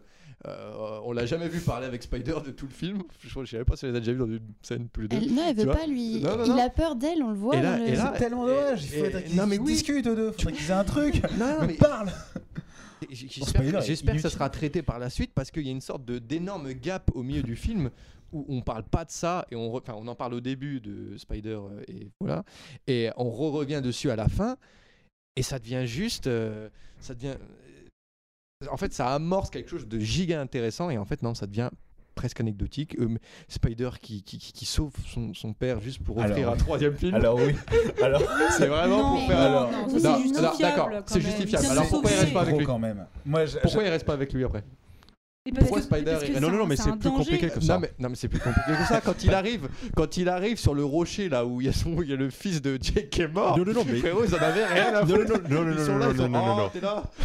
Non, Ça non. Bah, il l'aime pas, mais néanmoins, il ne veut pas qu'il meure. C'est ça Non, qui est intéressant. vrai, mais Genre, seulement parce que non, tu détestes quelqu'un ne veut pas dire qu'il meurt. Si Maxime a un problème, je vais le sauver. Moi, je suis pas d'accord parce que dans, dans tout le film, en fait, euh, tout le, le- la grande partie du film, Spider, il est avec euh, Quaritch contre son gré. Contre son gré, il est plus capturé qu'autre chose. Moi, je me suis dit, ça part- trop- ça- trop je le me, je me déranger suis non dit, plus, ça, non mais je me suis dit, ça part comme ça, me dire bon bah écoute, on va avoir un, Céline me regarde mal. Céline, on va avoir, on va peut-être avoir un, un basculement qui serait euh, logique, pas pour moi, qui serait intéressant et logique. Hmm. Et surtout, à la fin, du coup, euh, donc Spider décide de, de- de sauver son père et quand même retourner avec euh, les navis. Ouais. Mais euh, je sais pas si on doit lui rappeler juste avant que Neytiri le tenait par le callback et que s'il fallait, ça lui, ça lui tranchait la gorge. Quoi. Je veux dire, il n'y a, pas un- y a pas un truc gênant, tu dois pas te dire ah, C'est un peu, ça chaud, va quand même. Mais c'est ça qui est hein intéressant, c'est que ce n'est pas blanc ni noir. Non, non, non, bah non, bah non, c'est- justement. right. c'est It's ça. really good. C'est en fait, Non. vous êtes dur avec ce personnage parce que Hein ce personnage, je pense, euh, oui, même si bon là il sert aussi à, à faire avancer le 3 vu qu'il sauve son père, mais ça va quand même être dans les prochains. Cet, cet enfant, il est issu, il est issu d'humains, mais il a grandi avec les navis. moi- et mais c'est c'est pas ça. un navi. moi, mais c'est ça qui m'est gardé moi, je me suis hyper pas développé. intéressant. Non, Mais moi si, je parce que, que c'est- ça, justement ça, ça ne nuance pas. Au, au contraire, justement, on reste dans le noir et blanc. Pour moi, c'est pas c'est pas un truc qui apporte Parce une je- nuance pour moi. Justement, Il- ça aurait pu l'être, mais ça ne l'est pas. Pour moi, pardon, excuse-moi, vas-y. Non, mais t'inquiète, mais c'est euh, justement le fait qu'il sauve son père. En fait, c'est ça qui est hyper intéressant, c'est que on comprend qu'il le sauve parce que déjà son père, je, si vous vous rappelez bien, il l'a sauvé juste avant, il a Oui, empêché ouais. de le tuer. Et euh, ensuite, il le, le sauve parce que c'est quand même. On a toujours ce lien compliqué euh, avec les nôtres, même si on n'apprécie pas forcément les gens de notre famille, ce sont euh, quand même euh, les, gens, les liens du sang, tu vois, ils sont là. Et puis, euh, il ne reste pas avec lui, et c'est ça qui est d'autant plus intéressant, c'est que il sait qu'il n'est pas accepté parmi les navis, mais c'est un navi, il se sent navi, et c'est pas parce qu'il n'est pas accepté Mhm. par eux qu'il va finir à parler avec son père, avec qui il ne partage pas du tout. Excuse-moi, il, il est contre Eh ce ben, que son père eh fait. ben, Complètement. En fait, pour moi, c'est on reste dans le. de- ça rapporte pas de nuance parce qu'il fait exactement ce qu'on lui demande de faire de chacun Non. des deux Non, côtés. non, mais On lui fait, il fait ce qu'on lui demande de faire en, en tant que fils biologique euh, donc euh, de, de, de Quaritch. Donc effectivement, euh, vas-y, je sauve mon père. Mais en fait, ça, ça ne, ça, ça- ça ne va pas apporter, euh, à moins qu'on voit des choses intéressantes dans le 3, mais ça n'a on voit pas que ça apporte une façon ça de penser un- différente si, chez si, lui. si. Ça apporte non, un sous-texte en fait. Ouais. Pour la première fois, en fait, pendant tout le film, on est en train de dire la famille c'est important. Là, là, pour la première fois, en fait, on réalise que même si on déteste, en fait, ce que fait Spider, ça met en risque, mais toute sa famille. Ouais. C'est- très intéressant ça, c'est que même s'il n'aime pas, il y a un lien familial qui en fait dépasse le, on va dire, c'est littéralement pré-rationnel. Mais c'est ce que Dans le ce que- sens où on, mais, déjà- mais non, on, mais- peut, on peut aller dans la psychologie Non, mais. Déjà, que, Non, non, déjà non, mais- que Jake non, il mais est prêt à sacrifier toute une tribu pour sauver sa je- famille. En fait, la famille, c'est- vraiment au-dessus de tout. Non, mais c'est comme Céline c'est ça qui est intéressant. C'est- de revenir à la nature dans la mesure où on, en fait, on rentre dans l'irrationnel d'un- d'un- d'un- d'une certaine mesure. Non, et c'est pas l'irrationalité que je critique. C'est pas du tout ça. C'est pas euh, l'ir- moi ce, que je- ce que ce, ce- ce sur quoi je vous reprends, c'est que pour moi ça ne nuance en rien en fait. Il fait ce qu'on attend de lui euh, en tant que fils biologique et aussi comme Ouais. fils euh, euh, assimilé si je puis dire. Tu vois Euh, Bon, exact, et ça c'est la nuance. Hein? Tu Bah non, moi, non, moi, non, il fait exactement ce qu'on lui demande. Et en fait quand quand non, Tu viens de le dire. non, non, non, non, justement, moi, ça, pour moi, ça ne fait pas la nuance. Pourquoi? Parce que c'est c'est un choix qui est juste bête et qui fait Quoi avancer Non, un récit. Non, c'est juste con. C'est humain son choix. Enfin, tu Non. laisserais quelqu'un crever, même si ton père t'avait éduqué, c'est un enfoiré, tu le laisseras pas euh, mourir dans l'eau et il a raison de le sauver. Excuse-moi, Oui. c'est ça je prouve à quel point il est humain et ça va être un En personnage, fait, je pense, me fais pas hyper comprendre. Je dis intéressant. pas qu'il n'a pas raison de le faire. Mais, si- mais je vois très bien ça. ce que tu veux dire. Tu veux dire que c'est le personnage. ça, ça- ça- ça reste blanc et noir de, de Mhm. mon côté. Non, que- lui, il est vraiment pris. Et je, je suis sûre que ça va être un personnage super important. Il est pris entre les deux Très et il. Et si c'est suis blanc et noir, ça veut dire que c'est gris.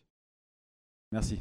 Non, euh, pour mais Euh, ce personnage est plutôt une promesse, ouais. moi j'ai l'impression. C'est une promesse Ouais. d'un récit qui pourrait être méga intéressant. Ouais. Mais, euh, mais c'est hélas beaucoup de choses dans ce film, c'est une promesse. C'est comme Kiri, c'est une. C'est ça? Ouais. Ouais. Donc, Kiri, c'est une promesse. Mais- On ne sait pas. Et c'est comme aussi. euh, comment il s'appelle? Loc- Loctao?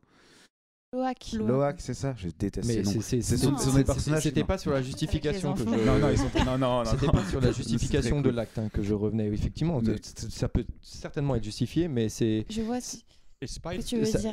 Je vois ce que J'ai tu veux j'ai du mal dire. à mettre des mots dessus. Certainement que c'est justifié, tu Pour vois. toi, c'est pas mais euh, c'est c'est pas pour autant ça qui va apporter euh, parce qu'en fait si, si ce serait un petit peu s'il y aurait un peu dans la partie résolution de l'histoire si on parlait un petit peu de ça et tout pourquoi pas? Là on pourrait me dire il y a une nuance pourquoi pas si, si on en si après ce petit passage là on en parle peut-être qu'effectivement ça peut nuancer un petit peu et on peut voir un peu le le, le, le, le- le tracassement entre guillemets du personnage de, de Spider mais non non Jake, non il genre, défonce genre, la gueule de genre, il Spider. fait ça ok hein Genre, Jake il défonce la gueule de Spider après. mais non mais Jack il fait ah t'es là allez non, non, non, non, vois, et- il dit, il, il le prend dans ses bras, il dit un fils pour un fils. Hmm. En fait, c'est très subtil, c'est-à-dire que Jake, Ça, pour lui, C'est pendant le. c'est le- à la fin, quand Spider revient, Ouais. Jake le prend et dit un fils pour un fils. Comme s'il venait de gagner un fils contre celui qui vient Ouais, de perdre, sauf qu'il ne sait pas que son nouveau fils vient de sauver son ennemi. Ouais, ouais. Et ça, on va le voir après, ça veut dire, est-ce que ce sera toujours son fils quand il saura qu'il a sauvé son vrai père, tu vois? Ça, ça peut être Si c'est une ironie dramatique incroyable. Ouais, ouais, ouais. Peut-être, oui, mais C'est- faudrait que ça soit traité, quoi. Ouais. À mon avis, Ouais, ça va être oui, traité. de- Ils vont lui en vouloir, À forcément. mon, à mon avis, il y a énormément de choses à traiter là, quand même, pour la suite. mais voilà, Ouais. je sais pas Euh, si je me suis fait comprendre un petit peu mieux, mais ouais. D'accord. Oui, mais je suis d'accord que c'est quand même, c'est quand même un- un- Mais un- t'as- c'est, c'est- le, le- le geste a un- une symbolique qui est intéressante, ça raconte quelque chose sur le personnage, ça développe quelque chose pour la suite. Le geste reste un petit peu. Bon, on le sauve pour qu'on fasse de suite quoi. Oui, aussi. Il y a un peu. il y a- c'est- c'est- non mais tu vois, c'est cet entre-deux. Et je pense que tout le film est dans cet entre-deux là. Entre le. Il fait pas les choses jusqu'au bout. il fait pas les choses jusqu'au bout. euh, Il fait, il fait ça. Est-ce qu'il fait ça pour nous dire quelque chose de symbolique ou alors Ouais. parce que Bah, ça, moi j'ai un peu ça l'entretient? Moi, là, là où j'ai aucune crainte sur Kiri, sur l'importance qu'a ce personnage et tout, et vraiment le côté, enfin, elle va être très très intéressante. Sur Spider, j'en doute. Moi, j'ai peur, euh, euh, étant donné la chance qu'ils avaient avec Quaritch de le faire. euh, il est un peu nuancé avec le fils, c'est vrai qu'il saute son fils, il est, il est plus aussi méchant, méchant, méchant, méchant, mais ça reste quand même euh, 95%. Ouais, euh, mais- je suis Ah, méchant. un enfoiré. Il va pas, Tu pas changer du tout au tout, tu vois, ça se fait petit à petit. euh, Non, mais Et- et en fait, t'as l'occasion de changer- de- de- de- de- d'offrir donc, d'offrir un nouveau point de vue et d'offrir un, traitement différent. Tu le fais pas. et tu le fais pas au- au- au- au- pour obte- pour qu'on obtienne quelque chose qui n'est pas plus intéressant de part quoi. Tu vois, en- tu ne le fais pas et, et- et c'est tout en fait. Tu perds juste un- une chance quoi. Tu perds. euh, alors, en plus quand j'ai vu j'ai vu une interview de, de James Cameron qui avait dit. euh, Oh, dans ma vie, j'ai eu 3-4 bonnes idées euh, et je l'ai tout Hmm. mis dans ce film. J'ai vu l'interview aussi. Fait, ah bah tiens, mais dis donc. C'est une interview chez mais- Combini, Corrège, il me semble. Une, euh, be- une belle promesse pour l'avenir. Enfin, c'est super intéressant, mais comme pour ça, bon Corrège encore, il y a le temps de le développer, tu vois. Mais et le personnage est très intéressant quand même. Ce- cette espèce de, c'est vraiment le héros réganien, euh, euh, aussi un, un symbole du patriarcat, un symbole du capitalisme, un symbole du- d'ultra virilisme, mais euh, Et c'est tout. toxique aussi. Et puis, mais aussi, mais tu c'est un peu un agrégat de tout, de tout ce qu'on n'a pas trop envie de voir aujourd'hui. Ou euh, en général. Non. Mais en même temps, le, reste, le personnage reste génial parce qu'il est, euh, parce qu'il est tellement jusqu'au boutiste. Et c'est intéressant de dire comment. euh, il est vachement cool ce personnage. j'aime pas du Moi tout. j'adore ce, moi j'adore ce badass, perso. J'aurais préféré qu'il fasse un nouveau méchant. Ah oui, non, par contre, par contre. Euh, euh, Mais il est tellement beau. ça. Quoi Lang. Quoi Lang. Tu parlais. Lang.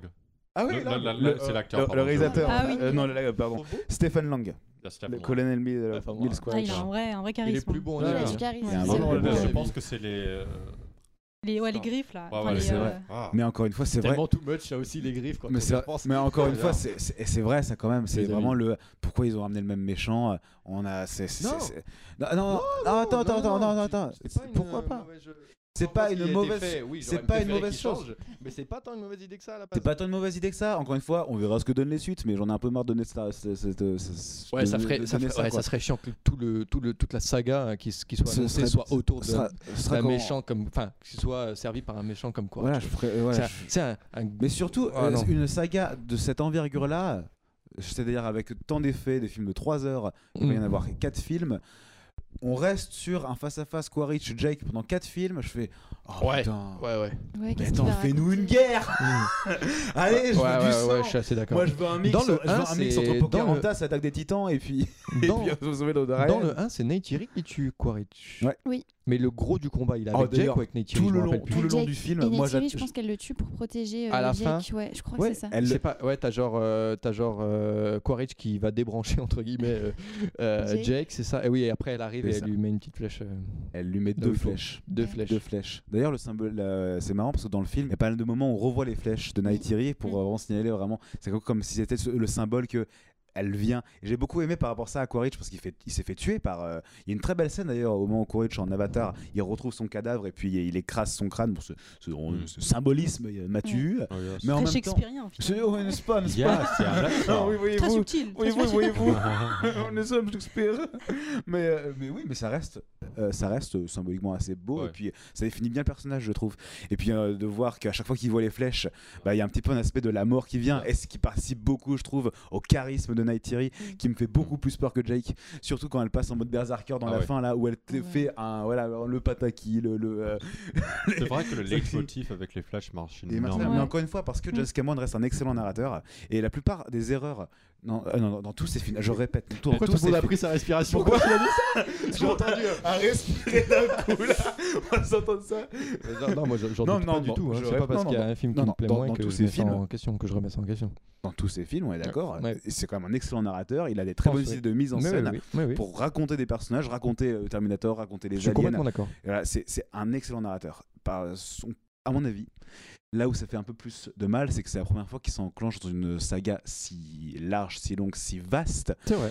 Et euh, je, je suis pas sûr que ce soit un philosophe, euh, Cameron. Je suis pas sûr Non. que ce soit euh, quelqu'un. Oui, c'est pas, il a pas la dimension que pourrait avoir un Je- Kubrick euh, quand il euh, quand il fait des quand il renouvelle un peu certaines C'est choses ça. et tout, c'est sûr. Mais il n'y a pas cette profondeur là. que pouvaient avoir les Wachowski évidemment Oui, oui, les Wachowski. pour euh, mettre, mettre en place un univers qui a surtout une cohérence et une idée derrière à faire passer. Et moi, c'est ça qui me manque là et que, que je trouve et que j'ai l'impression et j'ai peur que va pas amener euh, vraiment Cameron là-dedans.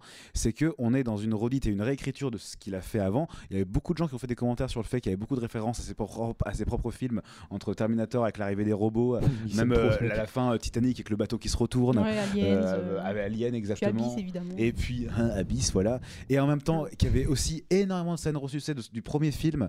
Et du coup, il y a un peu un truc où la question se pose, voilà, c'est euh, mais euh, qu'est-ce que tu as de plus à nous raconter? Qu'est-ce que tu as de plus à nous dire? Qu'est-ce que tu veux nous dire? Et, euh, et moi, j'ai l'impression qu'en fait, il l'a déjà dit et il va juste maintenant le démultiplier. C'est-à-dire que ce que disait Olivier, c'est que on, et ce que tu disais Nina aussi, c'est qu'il représente des cultures humaines, des, euh, des paysages de, la- de la terre humains. Il les représente dans une nouvelle dimension. euh, et vraiment en créant cet émerveillement euh, en voyant ça. Et je pense qu'en fait, c'est peut-être un, un des gestes les plus peut-être déjà écologiques, écologistes Ouais. qu'on voit aujourd'hui. Alors, je te bien rebondir je, là-dessus. je vais rebondir là-dessus, mais juste, je pense quand même Ouais. que le fait de provoquer un émerveillement euh, à travers le cinéma, à travers la fiction, qui en fait sont des choses qui nous renvoient à notre euh, à la terre, à la nature, et du coup pour qu'on puisse se réémerveiller de ce qui est autour de nous, euh, et le faire par ce chemin-là et par la fiction, je trouve que c'est un geste extrêmement beau quand même de Cameron dans dans la dans Je suis d'accord. Et pour moi, c'est ça sa philosophie. C'est, euh, bah, par exemple, quand il va sortir les autres, j'aurais juste envie de les voir, ne serait-ce que pour revivre un moment où il va nous parler de la nature. exactement. Et euh, Voilà. ça, il réussit bien. Et c'est en ça qu'on peut euh, quand même se dire, c'est quand même un putain de film Avatar 2. Allez. Et euh, t'en penses quoi, Axel du HFR la transition. Allez, boum Euh, non, mais euh, tu me la poses à moi. euh, Non mais parce qu'en général, Non, non, vous l'avez- vous l'avez remarqué un peu le HFR un Ah petit oui, peu euh, on l'a complète. Pas du tout. Mais- Quoi je, je peux juste dire un petit truc juste sûr, avant qu'on mais y a commence. Mais pas en de fait, pro- y a pas de euh, problème. ah, j'ai j'ai vu le film hi- hier et euh, dans la soirée, j'ai regardé la critique YouTube de Durandal. Alors, mais, mais Durandal a Ouais, alors- éclaté le film. Durandal éclate souvent des films que j'aime beaucoup et c'est pour ça que je regarde ses critiques parce que je suis jamais d'accord avec lui et je trouve ça toujours très Il a- intéressant. Il adore des films que je déteste, genre Moonfall. ça Ouais, exactement. Tu détestes Moonfall? C'est à chier Moonfall, Mais du pas coup, dans, la- sa critique de, euh, de euh, Avatar, il passe vraiment beaucoup, beaucoup de temps sur la technique et, Et sur le HFR. début, ouais, Et il passe bien un quart d'heure à dire mais la- le HFR c'est dégueulasse, c'est honteux. Euh, quand il y a 24 images par seconde, on, on dirait que ça lag. Alors. Euh, il- moi, enfin moi, et puis il dit- non, il dit quoi? Il dit je comprends pas que que vous puissiez pas sortir de la séance en vous disant c'est Ouais. horrible. Mais, euh, on va dire qu'il parle en plus beaucoup des, des- des gens qui viennent du jeu vidéo et il s'avère que j'en fais partie. D'accord, ok, c'est intéressant. je dois dire que je n'ai vu que ça. D'accord. C'est-à-dire le, le, C'est fou. le, le, le- le framerate variable, euh, je, je- je l'ai vu quoi. Et Ça t'a dérangé 10, Oui, Ça t'a sorti du film. 10-15 fois dans le film, il y a dû y avoir ça, mais je, je rigole pas. Ok. Et euh, où je, en fait, euh, les, les, quand ton œil est habitué au 48, i- donc le film est en 48 images par seconde normalement, quand ton œil est habitué à ça, Variable. euh, c'est-à-dire qu'à certaines et que scènes- à certaines scènes où il se dit bon apparemment il n'y a pas trop de mouvement, vas-y je le mets à 24, pourquoi je le vois en fait? Déjà pourquoi? Le logo de production, tu l'as mis en 48 images par seconde, tu peux bien laisser tout. Je veux dire, t'es pas, t'es pas là à économiser quelques gigas sur le DCP euh, euh, pour pas que le, le, le- projecteur rame, quoi. Je veux dire, le, film, le jour où chaque copie du film, ça doit peser 2 Tera, frérot. c'est dire, t'es pas là à économiser euh, quelques images et tout. Et, et en plus, c'est que ça se. Je comprends pas. C'est qu'au-delà de ça, je comprends pas pourquoi il a fait ça. Dire que si les gens le voient pas, tant mieux. Je suis très content pour eux. J'ai des amis qui viennent aussi du jeu vidéo comme moi, euh, où on joue à des fréquences d'image euh, très très élevées. Et des amis donc, qui jouent avec moi et qui n'ont pas vu ces baisses de. Donc je me demande si vraiment c'est peut-être ma projection. Mais euh, moi, je- je- je- je- ça te sort du truc. Et en plus de la 3D, qui en fait le dernier film que j'ai vu en 3D, c'était Avatar. Pareil. donc euh, dans un petit cinéma euh, dans, ma, dans ma petite ville en Bourgogne. Hein? Quoi Je crois que pareil aussi. Ouais, je crois que en vraiment fait, le seul- Avatar est venu avec la 3D. et je crois Non, qu'il est tu sais ce que j'ai avec la 3D. Non, je crois que j'ai vu un autre film en 3D, je sais pas pourquoi.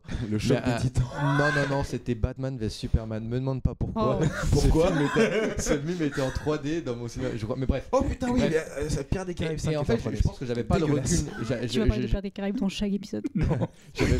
oui, je veux dans chaque épisode.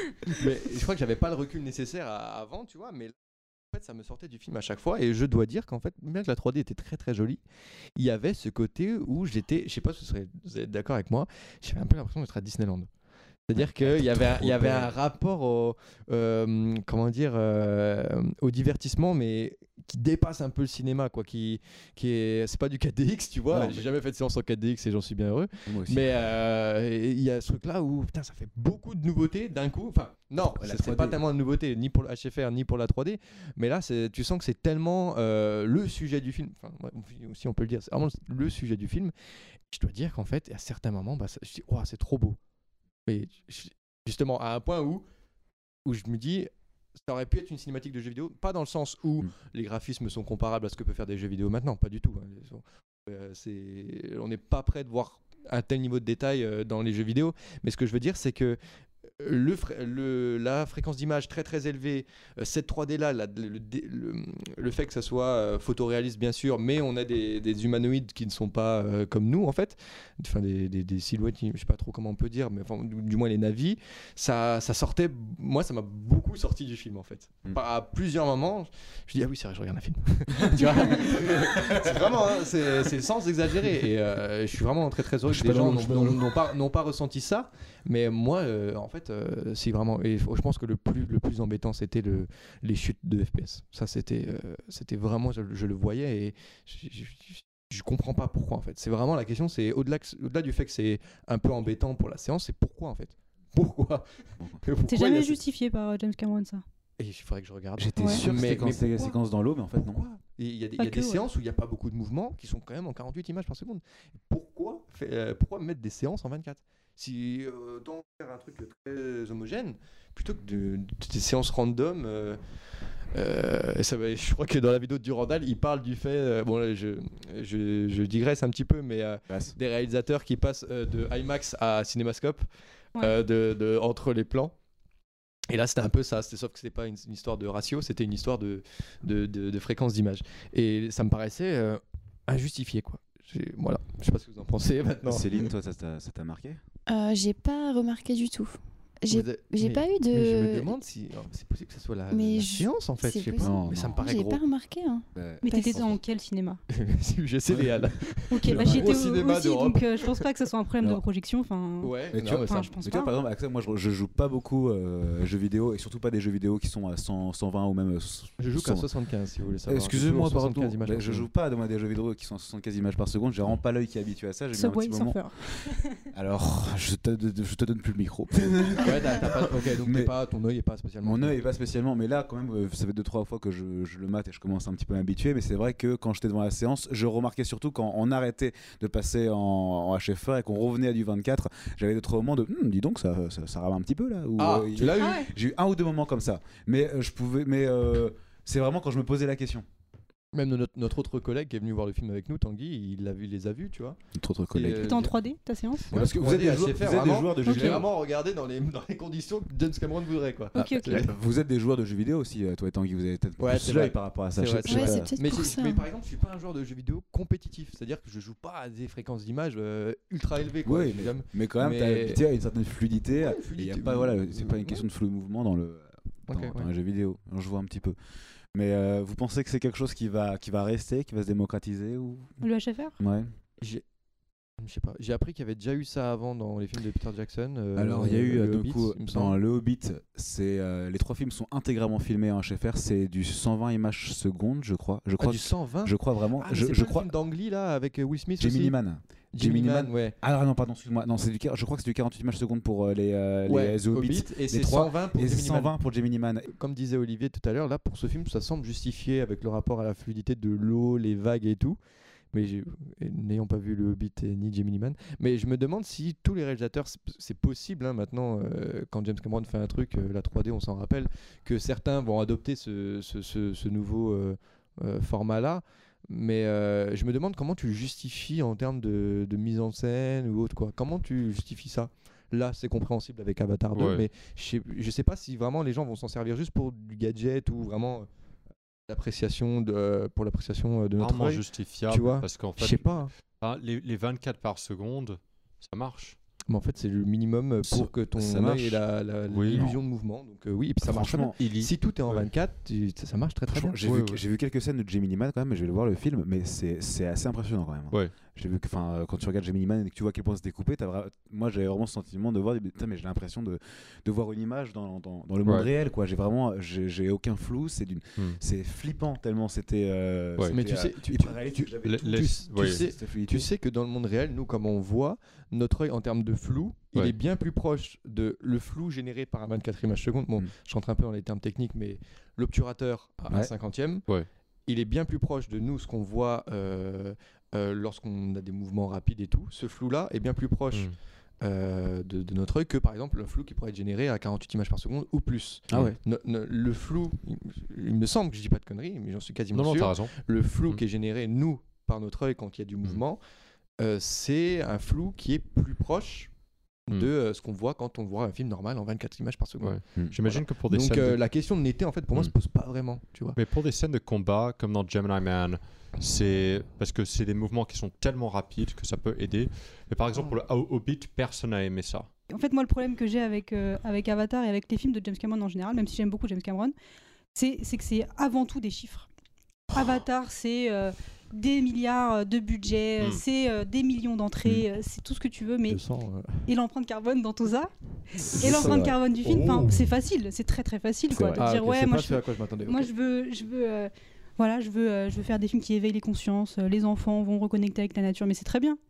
Mais est-ce que euh, ton film n'a pas une énorme conséquence aussi sur l'environnement et que c'est un tout petit peu paradoxal de ça je pas avec le fait sincèrement- qu'il qu'il fasse partie de Je mouvement. je pense- Bah aussi, tu vois, se veut être, il se veut être militant, Non, non, il fait pense énormément euh, qu'on Je pense sincèrement qu'avec J'ai- 80, pardon, tu- Non, vas-y, vas-y. je pense sincèrement qu'avec 80% de tournage en motion capture, il est beaucoup plus écologiste que beaucoup d'autres enfin, Il y a quand même pense des voyages en Iran, des voyages. euh, Bah, Il y a eu, des- il y a eu c'est intégralement tourné en studio, Mais euh, oui. sur place. Du coup, il n'y a pas de frais de transport, de Exactement. En déplacer des de centaines de personnes. Pardon, Pourquoi on en parle pas Non, mais justement, j'ai regardé parce que je me suis ah dit bah la même chose que toi. Merci Céline. Et euh, j'ai trouvé juste, moi j'ai pas eu le temps de trop regarder, mais c'était un article sur euh, Numérama.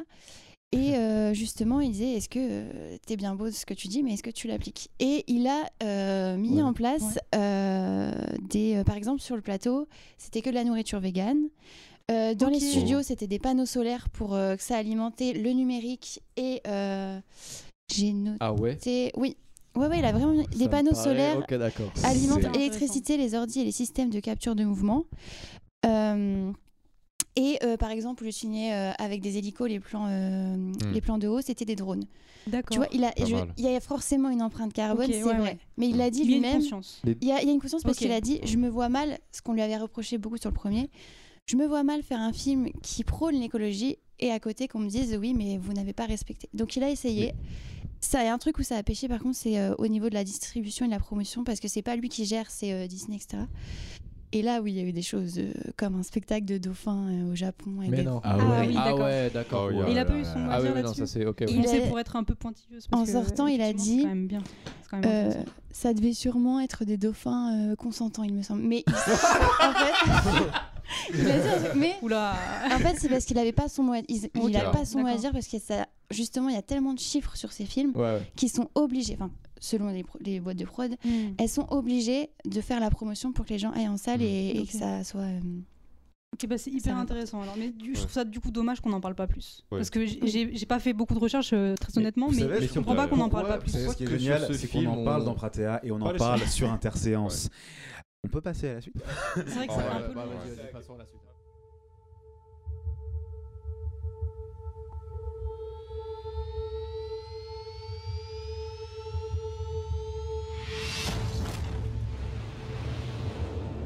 Quand j'ai vu Avatar premier du nom, j'avais 9 ans. Et ce film est l'une des raisons pour lesquelles je suis venu à Paris pour faire du cinéma. Je n'avais jamais été aussi émerveillé devant une œuvre. Je n'avais jamais eu autant l'impression de pouvoir toucher l'imaginaire, de lâcher à ce point prise. et il s'est passé 13 ans maintenant. Depuis, j'ai affiné ma cinéphilie et développé un esprit critique. Mon regard s'est également beaucoup plus politisé et ancré dans un contexte social. Alors, j'étais anxieux avant de voir Avatar 2. J'avais peur de ne plus pouvoir me replonger dans ce même émerveillement, comme si j'avais perdu une forme de naïveté. Je me suis demandé alors, est-ce que vouloir tout voir et tout comprendre ne m'aurait pas enlevé de la magie Finalement, comme un magicien qui dévoile son tour et en perd alors tout intérêt? Donc, à vous, je vous pose la question. Selon vous, et à travers votre histoire, est-ce qu'un film peut encore nous émerveiller?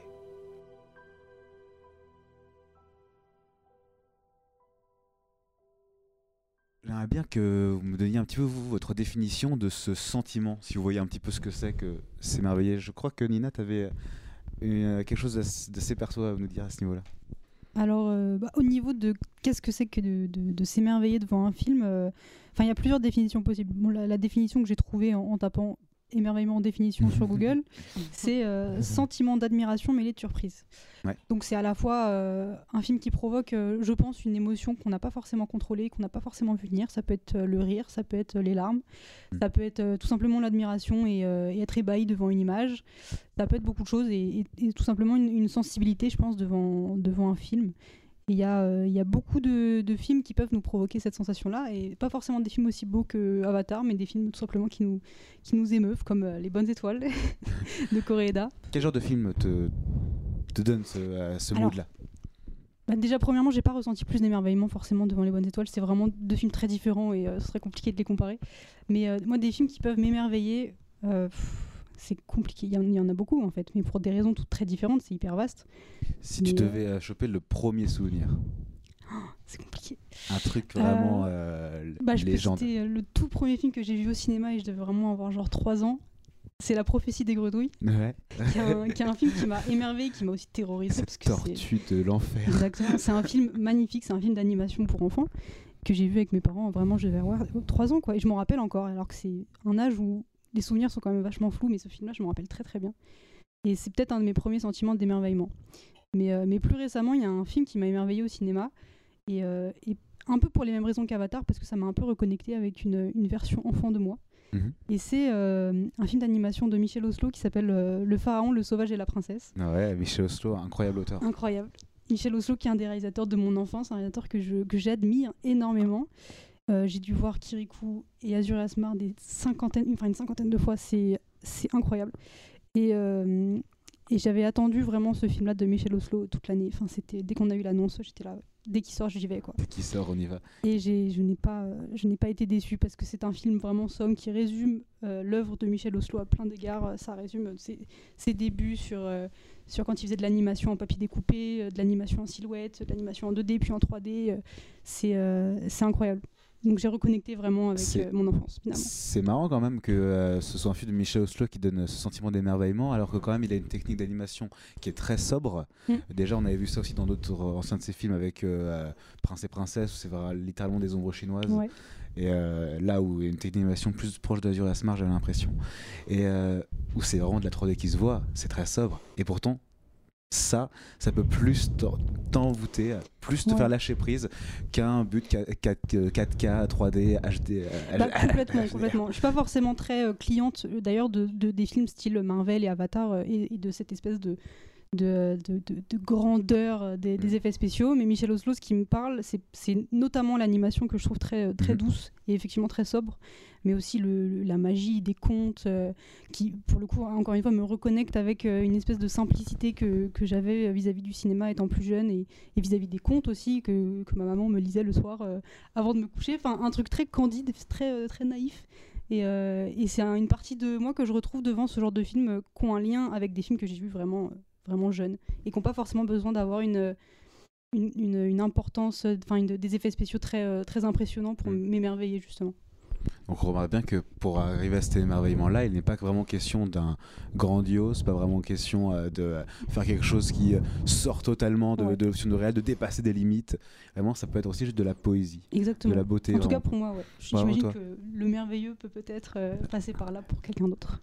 Pour toi, Olivier, c'est quoi être émerveillé? Qu'est-ce qui t'émerveille? Alors, À part j- moi. j'ai remarqué. C'est tout. Je sais. C'est tout. Merci. Ah, euh, j'ai remarqué que je pense que on va revenir là-dessus beaucoup, mais j'ai déjà, déjà remarqué, on parle énormément de l'enfance. Et avant l'âge de la raison, j'ai lu que l'enfant n'arrive pas à distinguer quand il regarde un, quand il ou elle regarde un film, la différence entre le film et la réalité. Oui. Et il y a quelque chose dans, dans, dans le merveilleux où on ressort totalement du monde réel. On est complètement emporté.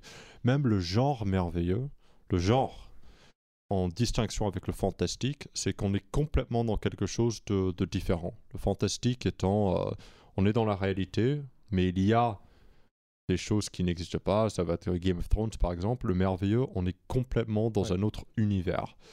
Et il y a quelque chose là-dedans. Alors, lorsque lorsqu'on est en salle et on regarde quelque chose, il y a une très très belle, euh, un beau mot qui vient de, de Grèce, qui est égrégore. Mhm. Et en gros, ça, ça décrit un. l'i- L'idée, c'est quasiment occulte. C'est que lorsqu'il y a un sorte de syndrome de Stendhal, une sorte d'émotion incroyable, mais quand on est en groupe, il y a une sorte d'entité qui se crée, un style égrégore. Et ça, je pense que ça m'a rappelé énormément ce, ce côté du, du, du merveilleux. De sorte, sorte de truc de ne pas pouvoir distinguer la réalité de la fiction. Et juste pour terminer, c'est la jeunesse du cinéma, c'est l'émerveillement. C'est lorsqu'on regardait euh, Train, euh, Dernier train pour euh, à- la, gare de la gare de Ciotat, ouais, où on n'a pas pu distinguer la réalité Ouais. de la fiction. Et tout le les- cinéma, Les gens qui regardaient, ils ont eu peur, ils pensaient que. exactement. Ouais, ouais. Et en fait, c'est marrant parce que, que, le train arrivait sur eux et qu'on Ouais, s'est. Yes. Yeah, et tout le cinéma, je pense, essaye de revenir là-dessus. Sur que- créer quelque chose comme ça, où le spectateur est émerveillé et rentre tellement dans le film qu'il n'arrive pas à distinguer la réalité euh, de la fiction. Tu penses qu'aujourd'hui c'est ça le but et que ce que je cherche à aller encore plus loin dans le cinéma, c'est justement revenir à la réalité? Dans ce cas, ce qui est un petit peu l'inverse de ce qui peut être avec Nina, Yes. où vraiment là, tu es plus dans le point de vue de Cameron, où tu essaies de dire le but finalement ultime serait d'aller dans, dans ce que fait Cameron, l'hyper-réalisme, mais dans le merveilleux, dans le fantastique, et vraiment nous faire confondre des images fabriquées et des images réelles. Et aujourd'hui, on est quand même totalement là-dedans. Yes, yes, yes. Mais ça peut être quelque chose qui est parfaitement réaliste et, on va dire, non merveilleux en termes de genre. Par Mm. exemple, juste un train qui rentre dans une gare.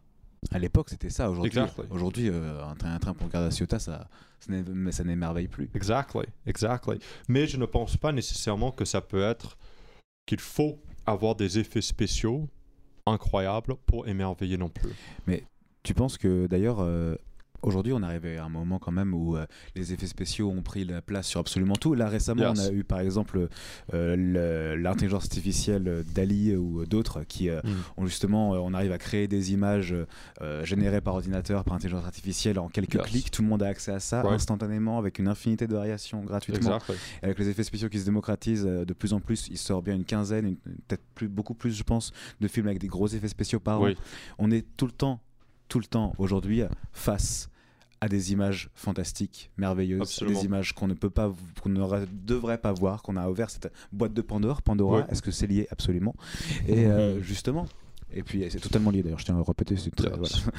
Non, mais euh, justement, est-ce que justement on n'aurait pas ouvert cette boîte de Pandore au sens où euh, alors maintenant qu'on a- totalement. maintenant qu'on est soumis à toutes ces images-là, est-ce qu'il y a encore des images qui, peuvent- qui peuvent avoir un effet sur nous? Ah, je pense que absolument le. Mais en fait, il y a, je pense, deux sortes d'émer- d'émerveillement. Mhm. Il y a celle qui est purement. Je ne sais pas si c'est le terme parfait, mais on va dire, je vais l'utiliser. C'est un émerveillement qui est hédoniste, et l'autre qui est transcendantal. Et les deux sont très liés. Dans la mesure où si on va regarder des effets spéciaux de dingue, au début, c'est comme une drogue. Lorsque ça devient redondant. Il y a un moment où, lorsqu'on arrive à tout faire avec les effets spéciaux, Ouais. Bon, là on est à un stade où qu'est- qu'est-ce qu'on ne peut pas faire avec les effets spéciaux? Hmm? pas On grand-chose. peut plus être impressionné. Je, dire, peux voir, moi j'ouvre mon téléphone, là je vais sur euh, n'importe n'importe quel site et je peux voir très bien une euh, bande-annonce, la bande-annonce de, de, de- de je sais pas quoi, du prochain Indiana Jones, tout ça, où je suis confronté à des images incroyables, démentielles. Ouais. Nous Ça- sommes à l'apogée de la et- technologie. Et je suis. euh, et voilà. on- Mais- et, on est à l'apogée. Et là, on arrive avec euh, Cameron, pour revenir un peu à Avatar, qui, Yes. Qui euh, lui va, euh, vient et dit non, on peut faire encore mieux, on peut encore aller plus loin. Et dis-moi, toi, Axel, tu penses qu'on peut encore aller plus loin? Est-ce que tu peux encore être émerveillé avec des images comme ça où tu es abreuvé d'images dans tous les sens et que Cameron dit non, moi je vais encore faire des images encore mieux qu'on voit maintenant?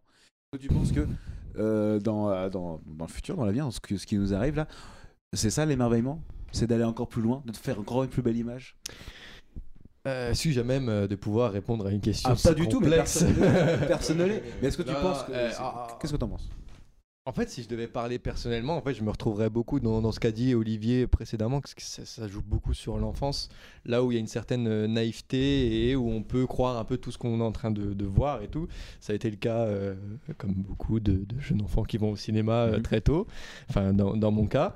Et je- moi, personnellement, je pense que j'ai une chance là-dessus, c'est que euh, j'arrive à garder, on va dire, euh, euh, comment dire, euh, quand quelque chose me plaît, je, me, je, ne me, je ne me freine pas, on va dire. J'arrive à toujours être très content quand il y a des choses et tout, mais aussi à l'inverse aussi, quand ça m'énerve, eh ben, je, je, le montre, on va dire.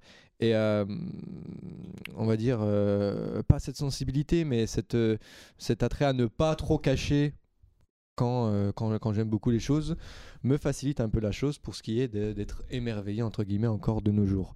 Mais alors, c'est quelque chose d'assez personnel. Et en plus, même moi, je ne saurais pas. Euh, euh, j'ai pas le seuil en moi euh, qui me dit Ah, à ce moment-là, je suis émerveillé, tu vois.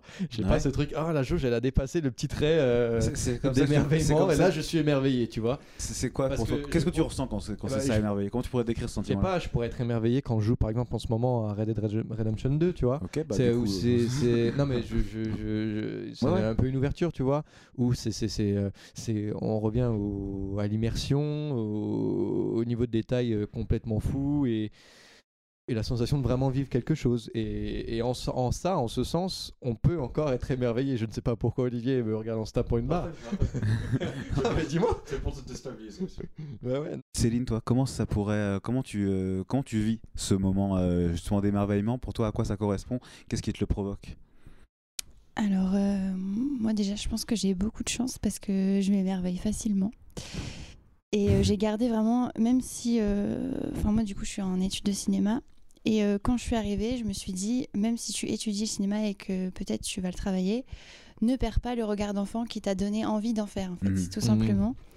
Et j'ai pas besoin de. euh, d'être complètement plongée dans l'histoire, de croire à ce qui se passe ou d'être euh, immergée dans le, dans le, par l'image, mais j'ai juste Mhm. besoin de que l'histoire qu'on me raconte me fasse rêver ou même si elle est complètement réaliste en fait, c'est que ça fasse ressortir euh, certaines euh, certaines émotions, certaines euh, certaines choses que par exemple dans la vie de tous les jours on va pas forcément euh, on ne va pas les rencontrer je sais pas euh, je, m'égare là dans ce que je veux dire mais par exemple quand j'étais petite je crois qu'un des premiers un des premiers films qui m'a émerveillée c'était Harry Potter et je, enfin, je savais qu'il n'y avait pas d'école des sorciers, mais je me plaisais à me dire, ouais, bah, peut-être que ça existe, tout en sachant que ça n'existait pas, mais ça me faisait plaisir. En fait, c'est comme un jeu.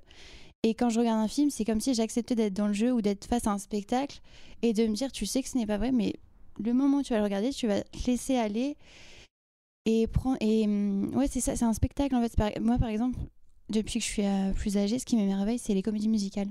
Parce que Mhm. c'est cette alliance de musique, de d'images, de danse et et d'é- Faut trouver ton d'émotions. client je crois Et complètement. Oh, moi, je, moi, je- Et ouais, ouais, je un débat là-dessus. Et pour moi, je- pour revenir à ta question, on n'a pas besoin de d'images, de euh, comment dire, de d'aller plus loin dans l'image. On a juste besoin de continuer à écrire des histoires. Pour moi, c'est vraiment ouais, écrire des histoires qui, euh, par exemple, moi, euh, James Cameron, ce qu'il a écrit, c'est incroyable. Et je pense que même si l'image avait été moins belle, le simple fait de sa manière de raconter la nature et notre rapport à elle, c'est ça qui m'émerveille dans son film, en fait. Hmm. Et donc, pour moi, oui, on peut totalement encore émerveiller et, et sans forcément se déployer des moyens énormes. Et... Donc euh, l'émerveillement pour toi, c'est de comment tu racontes l'histoire, comment tu vas nous amener cette histoire-là, comment tu vas nous, comment tu vas arriver à nous euh, faire euh, faire croire que ce que tu racontes est réel. Et ça rejoint un petit peu une question que j'aimerais quand même aussi, euh, vous poser et que moi je me pose beaucoup, je vous avoue, euh, en général, et ça revient un petit peu à ce que je disais plus, tôt, c'est que j'avais eu l'impression en grandissant, en faisant une école de cinéma, d'avoir troqué une forme de naïveté euh, contre un esprit critique, un esprit, voilà, je, vous l'ai dit plus. Est-ce que vous, vous avez ce sentiment-là euh, de, d'avoir perdu ou de ne pas arriver à revenir à quelque chose? Tu tu dire ça, Ouais, justement, je voulais rebondir sur ce que tu disais.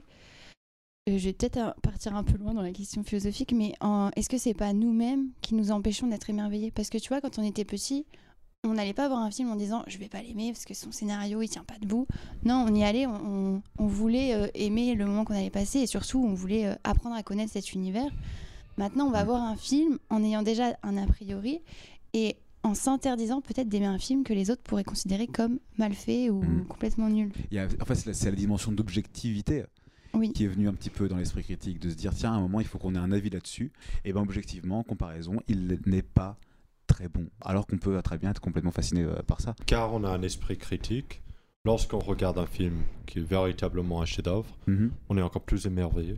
Moi, j'arrive à être émerveillée exactement de la même manière que quand j'étais petite, Mm. sur des films que j'ai vus quand j'étais petite. Mm. Récemment, d'ailleurs, j'ai une petite pensée pour Céline parce que j'ai revu Les Demoiselles de Rochefort, Mais- qui est un film que j'ai vu des dizaines de fois quand j'étais petite, qui est un, qui est un film en fait avec, avec du recul que j'ai pas envie de prendre, qui est vachement niais, tu vois, Mm. mais qui est, qui est génial, qui est magnifique, qui est super bien joué avec des acteurs et des actrices in- incroyables. Enfin. Françoise d'Orléac, euh, qui est décédée pas très longtemps après le film, euh, est magnifique. Et en fait, à chaque moment, tu, tu te dis que. Bon, je, divague un peu, enfin, je, je pars sur autre chose, mais tu te dis qu'elle aurait une, une carrière exceptionnelle si, euh, si elle n'était pas, euh, si pas décédée. Et, euh, et j'ai eu, eu cette même naïveté et cette même candeur, encore une fois, que quand je l'ai vue plus petite, à genre euh, 8 ans, 7 ans, tu vois. Et ça me fait ça pour les films euh, que j'ai vus petite. Et, des fois, j'ai besoin de revenir à ça, parce que je regarde à la fois des films que j'ai envie d'analyser en profondeur. Je regardais du Bergman et me dire, ok, j'ai essayé de comprendre euh, ce qui se passe dans sa tête philosophiquement, essayer de voir euh, qu'est-ce que ça apporte d'un point de vue global hors, hors du film. Et des fois, je me dis, euh, ok, j'ai juste envie de revenir euh, à un truc extrêmement simple. Et comme tu disais tout à l'heure, Céline, qui te, un, un truc qui était là avant que tu aies des connaissances sur le cinéma. Et, et- Mais et je trouve ça important. Même quand t'as pas forcément de connaissances, je pense que quand tu grandis, euh, tout ce que tu vas avoir en face de toi, tu vas l'intellectualiser. Oui. Alors oui, qu'un film, bah, peut-être niais ce que je vais dire, mais ça doit se ressentir, pas pas sûr. Et, euh, et c'est pour ça aussi, je pense qu'il y a. autre- on- moi, des fois, j'arrive pas à voir un film et à avoir une première impression. Parce qu'avant, déjà, de le voir, Ouais. je- j'ai réfléchissé à ce Mhm. film, donc forcément, j'ai rien d'instinctif. Des fois, tu as des pensées, ça arrivé plusieurs fois d'avoir euh, déjà ma critique préparée Mm. avant que le film arrive. Genre Avatar, pour moi, c'était le film de l'année avant même que, que je le vois. Et puis, bon, finalement, non. Mais, mais j'ai eu du mal. merde. J'ai eu du mal. Merde, j'ai eu du mal à, à ça. Mais c'est vrai qu'il y a. À l'accepter au à fond l'acc- de toi. À l'accepter au fond de moi, enfin, bon, Ouais. ce n'est pas le cas. Ou pas, Merde. pas objectivement. Mais encore une fois, objectivement. Mais du coup, on est un petit peu dans cette espèce de conflit Ça, objectif-subjectif. c'est un autre problème aussi de la vie générale. dont On vit dans une société. We live in a society. Yes. non, mais on on vit à, à une époque où vraiment tout le monde donne son avis. Bon, on est mal placé pour le dire. Euh, Olivier, toi, dis-moi, est-ce que tu vois une, une différence notable entre ce qui pouvait t'émerveiller quand tu étais jeune et ce qui t'émerveille aujourd'hui? Je veux dire, Mm. euh, je pense que ton, maintenant que ton regard a changé, Yes. est-ce que la ce qui faisait que tu étais émerveillé devant un film a changé aussi? Légèrement, je pense que c'est en fait c'est c'est cyclique dans la mesure où au début, je, je me rappelle, je pense que les deux films qui m'ont le plus émerveillé quand j'étais quand j'étais petit, non, il y en avait trois. Il y avait il y avait André Rublev, il y avait King Kong et il y avait La Strada de Fellini. Il y a un moment, tu rentres dans les cadres de cinéma, tu deviens beaucoup plus analytique. Et là, c'est différent parce que tu sors du, du film. Mais il y a un moment, je pense que lorsque tu intègres vraiment cette sorte de manière de penser et que ça devient, on va dire, instinctif, là, ça te permet d'avoir l'instinctivité de l'émerveillement. L'instinctivité de l'émerveillement. Yeah, dans le sens où l'émerveillement, ça vient de quelque chose qui est par-delà de la propre raison. Tu n'es pas en train de simplement réfléchir. Mhm. C'est pas le, on va dire le logos qui permet d'être émerveillé. C'est c'est vraiment une impression qui, qui est plus fort que toi. Il y a euh, un youtubeur que j'adore qui s'appelle euh, La Séance de Marty, euh, Mm.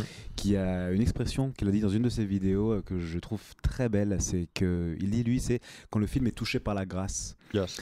Bon, il y a un sous-texte très euh, religieux dans, ce, euh, dans cette, euh, dans cette dimension-là, mais en même temps, il y a Mm. un peu un truc comme ça, presque spirituel dans l'émerveillement Ah, totalement.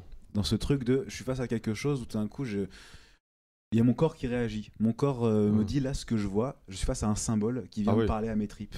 Il y a Spike Lee qui avait dit uh, If you want to be a filmmaker, you have to bend the knee to the church of cinema. Ça veut dire qu'il faut plier Ah, le genou Ah oui. devant l'église du cinéma. Et non, non, il y a Plier le abs- genou. Yes. Non, il y a absolument quelque chose de, de, de quasi religieux dans la, dans la mesure où tu as l'impression d'être euh, dans une expérience qui est transcendante. Et on a envie surtout de le partager. C'est la raison pour laquelle tellement on a envie que d'autres personnes ont la même expérience que nous. Ah ouais, en tout cas, si je peux rebondir là-dessus, c'est que ça reste une passion au sens autant biblique que euh, littéral du terme. Enfin, je sais pas comment dire autrement, mais, mais enfin, moi, dans ma tête, euh, ça va peut-être paraître un peu pompeux dit comme ça, mais j'imagine pas une vie euh, sans cinéma, quoi. En tout cas, dans Mm. ma vie. Donc, je me dis comment Mm. les gens font. Les gens, les, les gens qui n'ont qui n'ont aucun intérêt pour les films. Je parle, je parle même pas d'être cinéphile, tu vois, juste de regarder des films, je sais pas trois fois dans l'année s'il faut, mais des, des, des gens euh, sans cinéma, je sais pas comment ils font justement pour s'émerveiller. Mm. Après, il y a des gens qui Mm. s'émerveillent dans dans d'autres médiums, hein, dans, que ça soit dans la bande dessinée, dans la littérature, euh, dans le voyage, dans plein d'autres choses. Mais comme moi, mon médium, c'est vraiment le cinéma, Ouais. je me dis comment les, comment les gens font. Quoi. Qu'est-ce qui t'émerveille dans le cinéma? Est-ce qu'il y a quelque chose en particulier qui va trigger cette. euh, provoquer cette. Je sais pas, en fait, c'est. bah, c'est- c'est Bertrand Tavernier qui dit ça, qui dit que euh, il peut pas passer une journée sans voir un film Mm. et, euh, et qu'il a besoin d'être tout le temps surpris et de découvrir tout le temps de nouvelles choses. Ça permet le voyage, ça permet euh, le rire, les larmes. Ça En fait, ça permet de vivre une autre vie le Mm. temps, euh, le temps d'un film. Et, euh, et ça peut aussi fonctionner avec la, la littérature. hein. Je ne me Yes. pas du tout au cinéma, mais Yes. tu, tu peux t'émerveiller devant une histoire, Yes. euh, un, un polar. Une musique, une chanson. Devant une musique, mais bien sûr, mais ça marche ouais, avec tout. Compte, ça, peut- ça marche avec Mais, l'art euh, en général. euh, Mais quand je dis une vie sans cinéma, je parle, Yes. je parle d'une vie sans, sans, Sans art, art, finalement. sans- sans De art. manière donc très la- générale. Right. Et donc le vrai monde, en fait, n'est pas suffisant. C'est. Oui. En oui. tout cas, pour moi, le monde, le monde n'est pas suffisant. C'est c'est quelque chose qui me fascine. J'étais en train d'avoir une conversation par rapport à ça avec une amie. Mais il y a un énorme paradoxe dans le cinéma, dans la mesure où il y a un côté nihiliste à vouloir Mhm. l'émerveillement. Ouais. Dans la mesure. Une injonction Ouais, à l'émerveillement, en fait. Oui, dans, dans la mesure où on rejette, on va dire, le, Le réel. le réel, exactement, pour atteindre un sorte de, de quelque chose, peut-être pas de méta, mais un, on va dire une théorie, oui, oui, quelque chose Euh, d'au-delà. Je, je Non, pas sais, je pars très très loin. Non, non, non, non, moi je trouve que c'est particulièrement juste. Mais il y a, y a un paradoxe dans la mesure où, certes, il y a un nihilisme où on rejette le vrai monde parce qu'on a besoin d'aller dans cet émerveillement, le- les, euh, de trouver une œuvre. Et en fait, les, les vraies belles œuvres ne sont pas réalistes du tout. Même ceux qui sont très convaincants Mmh, et qui disent les choses qui sont véritables. Bon, il y a des exceptions, genre peut-être Chantal Ackerman, peut-être Bellatar, mais typiquement, typiquement, les œuvres sont tellement n'ont pas le côté, on va dire, parfois, on va dire, pour être honnête, vide et random de la vraie vie. Tout est calculé comme une mosaïque pour faire quelque chose qui est extraordinaire. Et ça, paradoxalement, permet de mieux comprendre la réalité.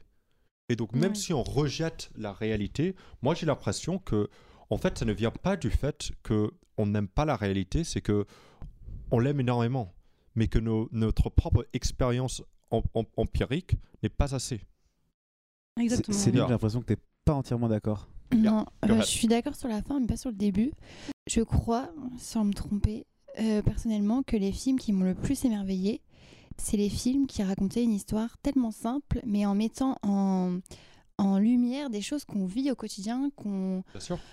Mais voilà, c'est mais c'est ça. Mais pour moi, du coup, euh, comment dire Euh, Un film, ça peut te montrer... On n'a pas besoin... euh, putain, comment- Au contraire, ça nous raccroche à la réalité, moi, je trouve, un film. Parce que Oui. quand je regarde un... Bah, bah voilà. Mais Non, non, je suis totalement d'accord. En fait, là, ma, ma, ma contradiction, je me suis contredit moi-même, mais Ok. c'est exprès. It is, it is. Je disais, je disais, ça peut paraître nihiliste. Il y a une sorte de nihilisme là-dedans, Attends, et après j'ai expliqué. Ce que tu voulais dire, c'était qu'il y a un nihilisme dans le fait de vouloir se plonger dans un univers de fiction euh, Ouais. et euh, du coup euh, de se détacher de la réalité Yes. et de, du coup de préférer la fiction à la réalité. Yes. Justement, c'est ça le- qu'il y a de nihiliste, Yes. du coup de rejeter le réel. Yes. Et euh, Euh, ce que euh, là, pour le coup, Je suis pas d'accord avec je- euh, je- Céline. je- je- Céline, c'est Ouais. que justement, c'est peut-être justement, avec ce que tu disais sur la fin aussi, euh, en apprenant de ce, euh, de, de ce Absolument. qu'on voit, de cette fiction-là, qu'on peut encore mieux encaisser le réel La- et, la finalement, et finalement Oui. mieux vivre le réel. La simplicité, euh, c'est pour moi, c'est le plus puissant. C'est ça, a- Céline On est Je que- Oui. ouais, ouais. Ah oui, je suis complètement d'accord. Du coup, ouais. Je voulais euh, juste rebondir sur, un petit peu sur ce que, Yes. ce que, ce, ce que tu disais. Moi, j'ai une réflexion aussi que je me faisais par rapport à ça. J'avais l'impression que être au cinéma, ce que ça m'apprend en général, c'est vraiment à prendre du recul sur euh, la vie en général. C'est-à-dire que quand tu es au cinéma, en tant que spectateur, tu euh, es face à une action, à une situation euh, qui t'est présentée, qui est clairement une expérience. C'est le cinéma, c'est vraiment et si, et si se passait ça? Et là, tu vois ça. Et toi, en tant que spectateur, tu es actif dans ça. Tu n'es pas passif. Tu es là, tu regardes et tu as la possibilité de prendre du recul par rapport aux choses, de choisir qui tu as envie de suivre, de choisir qui tu as envie de voir. Et c'est là où le rôle du, du réalisateur est vraiment important. Gaspard Noé. voilà, exactement, Gaspard Noé. D'aller aussi voir aussi, euh, de, de diversifier les points de vue, d'aller voir euh, aussi, de, de multiplier, multiplier les choses. Ce que je veux dire, c'est que ça, ça nous aide à vivre. Et ça, ça nous aide à regarder encore le réel avec plus d'attention. Parce qu'en effet, des réalisateurs qui arrivent avec beaucoup de simplicité à nous montrer la beauté simple, formelle et merveilleuse, et s'émerveiller de la vie dans, sa, dans, dans ce de plus simple. Et je pense que l'une des raisons pour lesquelles on a aussi cette envie, ce- cette envie de, ramener des gens euh, dans, notre petit cercle de cinéphiles pour leur montrer à regarder des films, c'est justement apprendre à regarder la vie avec ce recul-là, à pouvoir regarder la vie d'un quelque chose de plus haut, de plus général, où euh, tu peux comprendre qu'il y a une multiplicité de points de vue, une multiplicité d'émerveillements, de choses de différentes façons, et que plus tu vois de films, plus tu as un regard qui s'élargit, qui grandit sur le monde en général.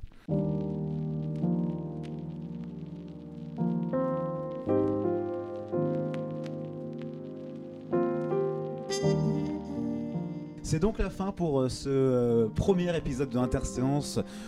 On a beaucoup parlé, on a explosé le chronomètre, on a explosé l'heure, ça devait durer deux heures. Je vois Gauvin là-bas qui me regarde avec des yeux à moitié fatigués, à moitié euh, j'en ai marre, casse-toi de chez moi.